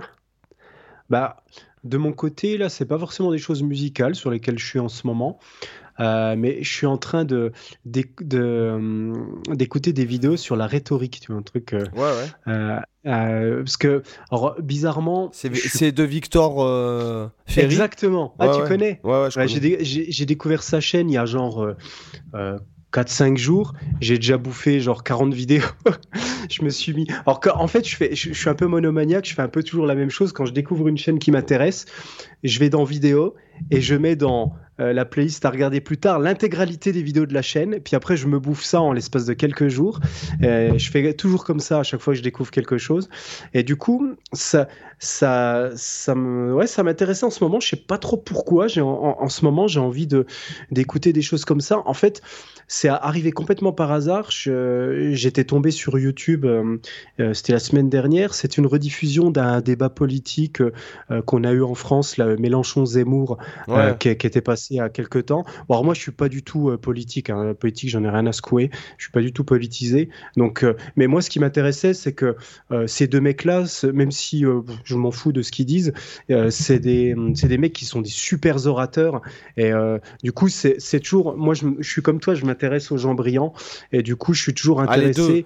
les deux ils sont énormes Voilà. Moi, je l'ai Ils vu sont aussi ultra cultivés tous les deux. Ils, se- ils parlent tous les deux très très bien. C'est des hommes qui ont de la conviction, etc. Après, tu peux être en accord avec ce qu'ils disent ou pas en accord. Moi, je m'en tape de, de- du fond. C'est juste la forme. Moi, non, moi, il y, y en a. Et- Moi, il y a, il y a quand même. euh, moi, je m'en tape pas. euh, je- mais je vais, je vais quand même pas me faire des ennemis, euh, etc. Mais, euh, mais effectivement, ce sont deux personnes brillantes. euh, euh, Voilà. Déjà, au au niveau culture, tu peux pas. Je, pense pas que tu puisses. Enfin. Zemmour, au niveau culture, au niveau de l'histoire de France et tout, tu dis, bon, euh, euh, ouais, quand même, quoi, le mec, il, il connaît Mm. Ouais, sur les Mélenchon dates, euh, ouais, et Mélenchon, c'est pareil. Donc, Euh, donc c'est vrai que et vu que c'est des gens qui sont assez brillants sur ce point de vue-là, sur l'art oratoire, bah, en fait ça m'a intéressé de me dire bah tiens les deux là ils vont discuter ensemble, j'ai envie de voir comment ça va se passer. Donc, donc voilà j'ai regardé plus pour la forme. Et du coup après dans, dans euh, j'ai trouvé ça intéressant de voir comment ils se répondaient, comment ils argumentaient, comment ils contre-argumentaient. Parce que je trouve toujours intéressant de voir comment les autres s'expriment et, et tu vois l'art de défendre une opinion etc parce que c'est vrai que quand tu es ça peut peut-être par- hmm, paraître lointain comme, comme lien, mais quand tu travailles dans le domaine artistique, c'est vachement important aussi de savoir t'exprimer sur tes idées, savoir t'exprimer sur ton, ton style. Euh, toi, moi qui m'intéresse beaucoup à ça comme compositeur, euh, le travail du style, de l'esthétique, etc., euh, je me suis aussi beaucoup intéressé à l'art de s'exprimer sur sa musique, comment parler de sa musique, parce que tu en as qui vont être des bons compositeurs et tu les écoutes parler de leur musique, mais tu as envie de te planquer dans un trou tellement ils en parlent mal. Euh, je me souviens d'ailleurs une petite anecdote quand j'étais à Collioure, dans le sud de la France. euh, on avait, c'est une petite ville vachement belle, euh, proche. euh, Oui, oui. euh, proche de l'Espagne. Et du coup, tu as, tout des galeries de peintres. euh, de tout style. Et puis euh, avec ma copine, vu qu'on aime bien euh, la peinture, on est allé dans toutes les galeries d'art. Et moi, j'aime toujours échanger avec les gens euh, qui font des pratiques artistiques pour comprendre leur démarche, me dire euh, pourquoi ils font ce qu'ils font. Et du coup, avec chacun, je leur posais des questions précises sur leur démarche, pourquoi vous faites ça, pourquoi euh, vous utilisez telle couleur, pourquoi vous fonctionnez comme ça? Et euh, toi, il y, a un- mec euh, que, la, plupart, ils avaient des arguments, tu voyais que c'était réfléchi. Euh, et il y a un mec, du coup, celui qui avait la démarche la plus, la plus intéressante, du coup, je lui ai acheté deux tableaux parce que je trouvais sa démarche vachement intéressante et il, a, il argumentait vraiment bien et je trouvais que, voilà, tu sentais que le mec avait réfléchi son truc. Et à l'inverse, il y avait une nana euh, qui devait avoir une trentaine d'années. Euh, J'ai plus aucun souvenir de ce qu'elle faisait en plus comme toile de peinture, mais en gros, je lui posais des questions pour savoir pourquoi elle faisait tel choix de couleur, pourquoi elle faisait telle, mise, en, mise en forme, tel, tel choix de, symbolique, etc. Et en gros, quasiment à chaque fois que je lui posais une question, elle me sortait d'un air tout niais, bah, parce que je trouve ça joli. Et je me suis dit, waouh, dans ma tête, j'avais l'impression qu'il y avait, il y avait du gaz dans son cerveau, tu vois, ou que son cerveau, il était déjà parti bien, il était déjà parti loin. Euh. Mais c'était hallucinant, tu vois, de voir le, la vacuité. En fait, j'avais l'impression de contempler le vide, le vide absolu, le vide intellectuel au niveau de la, enfin, le vide artistique, pas intellectuel. L'œil de poule, quoi. Ouais. c'est exactement ça. L'œil vitreux. Euh, c'est typiquement le genre de truc où je voyais l'oiseau de Nicky Larson, qui est le corbeau de Nicky Larson, passer en arrière-plan, tu vois, avec la goutte qui coule. Euh, et du, coup, voilà, c'était. Tu vois, cette nana-là, jamais de la vie, je lui aurais acheté un tableau, quoi. Tellement c'était vide de sens, quoi. Et donc, bon, je, voilà, je, je reviens à ce que je disais. Je disais, ça c'était une parenthèse juste pour dire que je m'intéresse à la façon dont un artiste il parle de son art parce que je trouve que c'est, ça apporte de la puissance quand vraiment tu, tu fais des œuvres puissantes, mais qu'en plus il y a toute une démarche derrière. C'est super inspirant, tu vois. Euh, ça va au-delà. Il y a l'œuvre qui est inspirante, mais il y a aussi la pensée du mec où tu te dis putain, lui c'est pas un con. Lui, il, a vraiment une, il a vraiment toute une réflexion hyper balèze et du coup, je trouve ça brillant et super inspirant. Et voilà, j'en reviens aux personnalités inspirantes. Et donc voilà, euh, je me suis dit, bah tiens, pour une fois, euh, autant sortir de, ce que j'ai l'habitude d'écouter et, et, aller dans un domaine qui m'intéresse pas du tout, donc du coup la politique, et d'écouter comment des mecs qui ont, bah, du coup, ils, ils, défendent aussi de la même façon que les artistes, ils défendent une position, une vision du monde. Comme un artiste, c'est juste qu'ils le font dans un autre domaine. Tu sais, il voilà, y, y, a aussi un truc, euh, un fait qui est d'autant plus intéressant euh, par rapport à ces deux personnages. Mhm. Et encore moins Mélenchon, mais surtout Zemmour, c'est que Zemmour, c'est pas un politicien. Oui, d'accord? Actuellement, c'est euh, pas. Il est en train de le devenir, mais. Oui, mais c'est pas. si tu veux, c'est pas un politicien. C'est pas un politicien professionnel. Et c'est ce qui séduit. à l'origine. Euh. non, c'est un journaliste. Oui, aussi, mais il a écrit pas mal de bouquins. Non, non, c'est à la base, c'est un journaliste qui écrit des livres. Voilà. Oui, oui. Donc, euh, voilà, donc passionné par l'histoire. Et puis, euh, bon, le cas de Mélenchon, il est un peu plus politicien, mais, mais mm. Zemmour, ce qui séduit, à mon avis, les gens, parce qu'en fait, il est en train d'exploser dans les sondages, c'est le fait que justement, il n'est pas là il n'est pas là dans le politiquement correct, il n'est pas là, hein, c'est ce qu'on se disait, hein, ce qu'on disait avec Pierre Journel euh, quand il est, quand lorsqu'il était venu, c'est qu'il y en a marre à un moment donné quand on a envie de sortir une connerie, on se la sort, on n'est mm. pas sur TF1 ici, tu vois. Mm. Et en fait, euh, bon là c'est un peu plus grave quand même dans, dans, ce dont il parle, mais euh, ce que je veux dire c'est qu'il n'est pas politicien, lui il en a rien à mm. foutre. En plus, il est, il s'est, comme il s'est fait virer de chez Alba Michel, il a édité son livre en auto-édition et son livre il mmh. cartonne grave. Il cartonne, c'est un bon businessman aussi. Euh, je, pense, je pense que c'est une personne qui n'a pas besoin de ça. Je pense que c'est quelqu'un qui gagne très confortablement sa vie. Même pas, c'est, il est passionné, sinon ça, ça passerait pas il est passionné par son discours quelque part et par ses convictions et par l'image qu'il aimerait avoir de la France. Après, euh, euh, c'est ce que tu disais, là, là quand il parle de, de, de, sa démarche, il le, il le, fait passionnément. Et c'est pour ça que ça marche.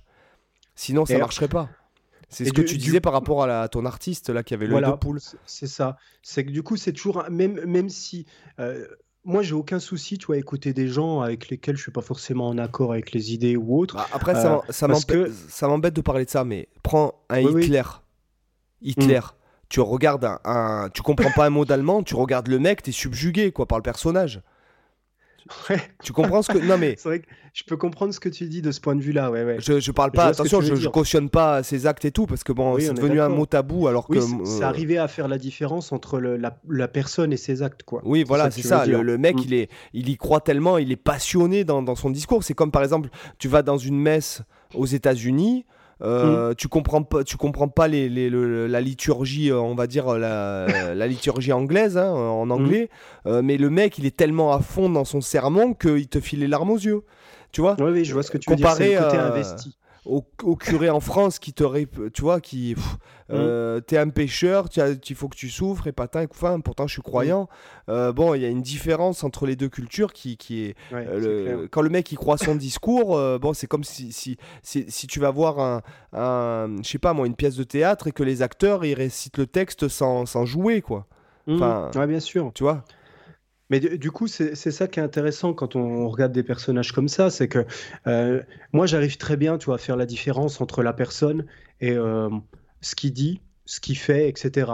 C'est que euh, même si c'est quelqu'un que je peux pas blairer ou quelqu'un avec qui je suis pas en accord, bah, ça m'empêche pas d'écouter ce qu'il dit, d'analyser ce qu'il dit et de voir comment il fait et s'il y a des choses bonnes à prendre chez lui, même si c'est quelqu'un que j'aime pas, et j'ai aucun complexe à, euh, à me dire, bah tiens, là-dessus il est bon, là-dessus, euh, ça c'est pas mal comme il fait, etc. Tu vois, ça, ça me pose aucun souci. Et, et donc c'est pour ça que voilà, j'avais Après, regardé. il- après, il y a quand même des, des enjeux, enfin, parce que ce qu'il dit, ça séduit une partie de la population. Mm. Euh, bon, euh, moi, je, je vais dire euh, honnêtement, hein, mais quitte à moi, Mélenchon, je peux pas l'encadrer. Mm. Euh, et si jamais c'est par hasard Zemmour arrive à, à accéder au pouvoir, c'est grave. Euh, dans un Mhm. sens où ça va être, euh, je me demande, euh, enfin la France, à quoi elle pourrait ressembler bah, si le mec, parce qu'il a pas l'air d'être au top niveau économique, et puis s'il met en application ce qu'il dit de renvoyer des mecs chez eux et tout, mais renvoyer quoi Et les mecs qui Mhm. sont nés en France? Enfin, Ah oui, c'est sûr. Je veux, dire, il faut à un moment donné, il faudrait plutôt chercher à, à, à- à- alors, est-ce que, ce que je vais dire, c'est con, c'est très Jean-Claude Van Damme, mais à leur filer de l'amour et euh, de les, de les. euh, non, mais tu comprends ce que je veux dire. Ouais, J'adore. Non, mais tu vois, leur filer de l'amour et euh, des occupations, des activités, de l'intérêt pour euh, des choses, euh, plutôt que de les foutre dans un charter euh, vers où? C'est que, ce que ça me fait penser au sketch des inconnus. Vous allez vous aimer, bordel de merde. Non, mais ouais, mais c'est ça. tu vois, c'est c'est à un moment donné, c'est. Enfin, moi, qu'est-ce que tu veux, c'est mon avis. Après, euh, voilà, mais je pense que euh, ces deux mecs-là, c'est des dangers. d'un- Enfin, pour moi, enfin, après, moi, je vis plus en France. C'est pour ça que finalement, je suis bien content d'être en Espagne.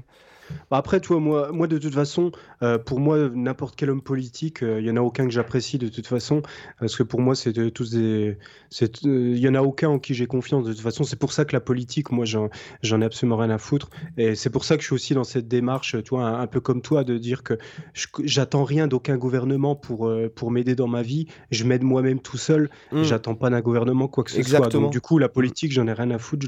J'occupe mon temps à des choses plus utiles. Ouais, mais après, si coup- ouais, mais si en bas de chez toi, c'est la guerre civile. euh, Ouais, mais après. ouais, non, mais tu Euh, vois. Après, on, on verra si ça arrive un jour, mais pour l'instant, il n'y a pas. Tu vois, je- depuis que je suis né, il n'y a jamais eu euh, de nécessité pour moi, finalement, à me dire que la politique avait un intérêt pour, dans, dans mon cas. Donc, mais en, en tout cas, ce que je veux dire, c'est Bah, que. en tout cas, ce, euh, sont, ce que tu voulais dire, c'est que ce qui sont des. déteste le politiquement correct, pour moi, la politique, c'est l'essence même de ça, donc ça m'insupporte de base. Oui, mais c'est pour ça que j'ai une horreur absolue Mais effectivement, ce sont des gens qui sont. Quand on parle de ces deux personnes, moi aussi j'ai regardé le débat. J'ai aussi regardé. vos- Je vous invite à regarder le débat avec Michel Onfray parce que bon, t'es face à Ah oui, deux gars je l'ai pas encore regardé, de- mais je voulais le regarder. de aussi. monuments de la culture. Euh, Ouais, ouais. C'est que ce sont des gars qui sont, voilà, comme je le disais, ce sont des gars brillants. Ce sont des gars qui Mm. sont intéressants. Après que tu- tu sois d'accord avec eux ou pas. Et c'est- pour ça que tu vois, en voyant ce débat-là, ça m'a ça ça m'a redonné envie de me replonger un peu ça sur l'art de l'éloquence, tu vois, de la rhétorique, etc. Parce que, parce que voilà, mais, malgré tous les défauts que peuvent avoir les politiques, c'est vrai qu'ils sont rodés à ce genre. euh, bon, c'est pas les seules euh, catégories de gens qui sont rodés à ça, mais en, tout cas, c'est des choses sur lesquelles euh, forcément ils travaillent beaucoup. Et du coup, vu qu'il peut y avoir des liens et des intérêts dans mon cas, euh, dans le côté artistique, ben voilà, je me suis replongé un peu là-dedans là-dedans je suis tombé comme ça par hasard sur la, la chaîne de Victor, euh, Victor Ferry, qui justement analysait certains discours d'hommes politiques, donc c'est toujours intéressant. Et, euh, voilà, donc j'ai commencé à éplucher, et c'est vrai que j'apprends des trucs, ça m'intéresse, et voilà. Donc là, en, ce moment, c'est mon lifestyle du moment, c'est l'art de la rhétorique. Je te, donnerai, euh, je te donnerai aussi euh, euh, une autre. euh, J'ai pas le nom de la personne là. euh, c'est une femme euh, qui fait du coaching aussi de Ouais. d'éloquence en fait entre guillemets. Mhm. Et en fait, elle disait un truc, je, je te retrouverai la référence. Et elle disait un truc aussi, c'est que il faut aussi. C'est comme à la guitare, il faut développer son style parce qu'en fait, tu peux pas jouer Mhm. un rôle. Oui. C'est comme quand tu fais une vidéo, c'est comme euh, par exemple si moi j'essayais de- d'être différent, je sais que les gens disent que je parle vite, que je suis un peu excité, euh, etc. Mais tu, tu peux pas jouer un rôle parce que même c'est comme avec tes enfants, etc. c'est ce que je disais euh, même à mon ex-femme l'autre jour, j'ai dit ouais mais tu, tu peux pas jouer un rôle parce qu'à un moment donné Mm. le masque il tombe. Et là il Mm. y a tout le monde qui est déçu et, et ça marche pas quoi. Tu vois Oui, c'est pas authentique. voilà, il vaut mieux essayer de développer sa personnalité à son paroxysme plutôt Mhm. qu'essayer en s'inspirant éventuellement des autres. Hein, moi, je sais Mhm. qu'il y a, il y a- moi, moi j'essaie de m'inspirer, par exemple, un mec comme Michel Onfray. euh, pareil, c'est pas quelqu'un avec qui je suis forcément d'accord euh, sur tout, mais euh, je suis Mhm. tellement admiratif de, de, euh, de, de- de- de- de- de- de- comment dirais-je, de, de, euh, euh, bah, de- du personnage, quoi. Je suis, je suis admiratif par son travail, par ses connaissances, par sa Oui, c'est culture. quelqu'un de brillant, donc forcément, voilà, qu'on soit d'accord ou pas avec lui, il peut être inspirant. Voilà, c'est ça, exactement. C'est comme Zemmour, c'est comme Mélenchon, euh, c'est comme, euh, hein, on pourrait prendre n'importe qui. Bah, quand, quand on cite souvent aussi euh, que ce soit Zuckerberg ou que ce soit Jeff Ouais, Bezos ou Elon tu Musk, peux n- ne pas apprécier forcément ce qu'ils font en termes de business, mais trouver que c'est des gens brillants pour autant. Malmsteen et Alan. hein, comme Voilà. ça, moi, euh, voilà, tu vois, tu, tu, tu, Bien tu- sûr. Voilà, mais surtout, il faut rester soi-même parce que ça ne marche Mm. pas sinon. Voilà. Oui, on est d'accord. Est d'accord. Bon, bah, sur ce, sur ce grand écart facial, euh, euh, je vous invite à nous mettre 5 étoiles sur le. euh, sur, euh, et vous serez sélectionné pour la review de la semaine. Et cette semaine, nous Ah. Là, on avons a un vrai nom de Fabien. rubrique officielle. C'est beau. Nous Ça, avons Fabien. Intéressant Fabien, et drôle à la fois. Un excellent podcast que l'on attend chaque semaine. Un duo très sympathique, les Doc et Diffoul de la guitare. On en redemande. Suggestion comment développer son phrasé? Doc Eddie Fool, ça me rappelle les, ça me rappelle la radio. C'était à Fun Radio, ça, je crois, Doc Eddie Fool, si je dis pas de bêtises. Euh, alors là, Il je me peux pas te dire, ça. euh, je, Je ne sais crois. pas, parce qu'en fait, j'ai, euh, c'était très populaire quand j'étais au collège. Et en fait, j'ai suis écouté un quasiment. soir. si c'est ça, Doc Eddie Fool, c'est Fun Radio, ouais. J'ai écouté un soir et j'ai trouvé ça tellement. euh, euh, Et pourtant, j'étais jeune, hein, je devais avoir euh, peut-être 11 ou 12 ans. hein. Mais j'ai Ouais. trouvé ça tellement naze. euh, Bah, je t'avoue que moi j'écoutais la radio, j'écoutais Fun Radio à l'époque où il y avait Doc Eddie Fool aussi, mais moi j'écoutais Max, euh, le Star System. Alors j'écoutais pas l'émission en elle-même, j'écoutais que un truc, c'était les débats de Gérard. Alors là, s'il y en a dans les auditeurs qui connaissent les débats de Gérard, vous savez de quoi je parle. C'est le truc le plus ultime qui, euh, qui n'existera jamais. Il faudrait que je t'envoie un truc, Seb, tu, vas- tu vas halluciner. Alors, si, vous aimez le politiquement incorrect et, tout ça, on peut pas faire plus extrême que les débats de Gérard. En gros, pour ceux qui connaissent pas et si tu connais pas, c'est en gros l'équivalent du dîner de con, mais à la radio. C'était un Gérard, c'était un auditeur qui, euh, qui avait appelé Fun Radio. Euh, C'était une espèce d'un peu de beauf, un peu alcoolique, euh, un peu teubé, qui, parlait mal, qui, était un loser. Et il, avait appelé la radio pour euh, lire des poèmes à l'antenne. Et, euh, en fait, euh, c'était tellement des trucs hallucinants qu'il a commencé à devenir un régulier. Et à un moment donné, tu as Max, donc l'animateur principal, qui lui a donné la qui lui a donné un créneau pour intervenir pour faire ce qu'on appelait les débats de Gérard. Et euh, du coup, il faisait un débat sur un sujet. euh, mais genre, quoi, tu vois, quand on dit, on, on, par- on parlait de débat, genre euh, comme Mélenchon Zemmour avant, si tu vois le principe des, des débats de Gérard, ça, genre dans les premières années, tu avais des débats euh, pour ou contre les slips jaunes, euh, des trucs comme ça. Qu'est-ce qu'il répondait Euh, quoi, à ça? Ben, alors, franchement, c'est impossible de te décrire. Il faut écouter le truc. Il faudrait que je t'envoie un best-of ou un truc comme ça. Mais t'as, t'as, t'avais des, euh, des débats, mais j'essaie de retrouver euh, euh, des, des trucs. euh, voilà des débats sur les aspirateurs, sur le- les bestioles, les slips jaunes, les, supermarchés, euh, l'éclipse solaire, des, des trucs. Mais c'était un mec, il était tellement teubé, genre qu'il croyait que l'écli- l'éclipse solaire c'était une invention du gouvernement. Euh, mais des trucs, mais hallucinants. En fait, il, il, était con à un point que du coup, les, après, les invités qui venaient dans le débat, c'était pour se foutre de sa gueule, c'était pour le, lui raconter des conneries. Et en fait, ce qui était super fun, c'est que c'était un mec qui partait au quart de tour. C'est-à-dire, tu lui disais un truc et il se mettait à t'insulter comme un gros enculé. Là, il te balançait des insultes de taré.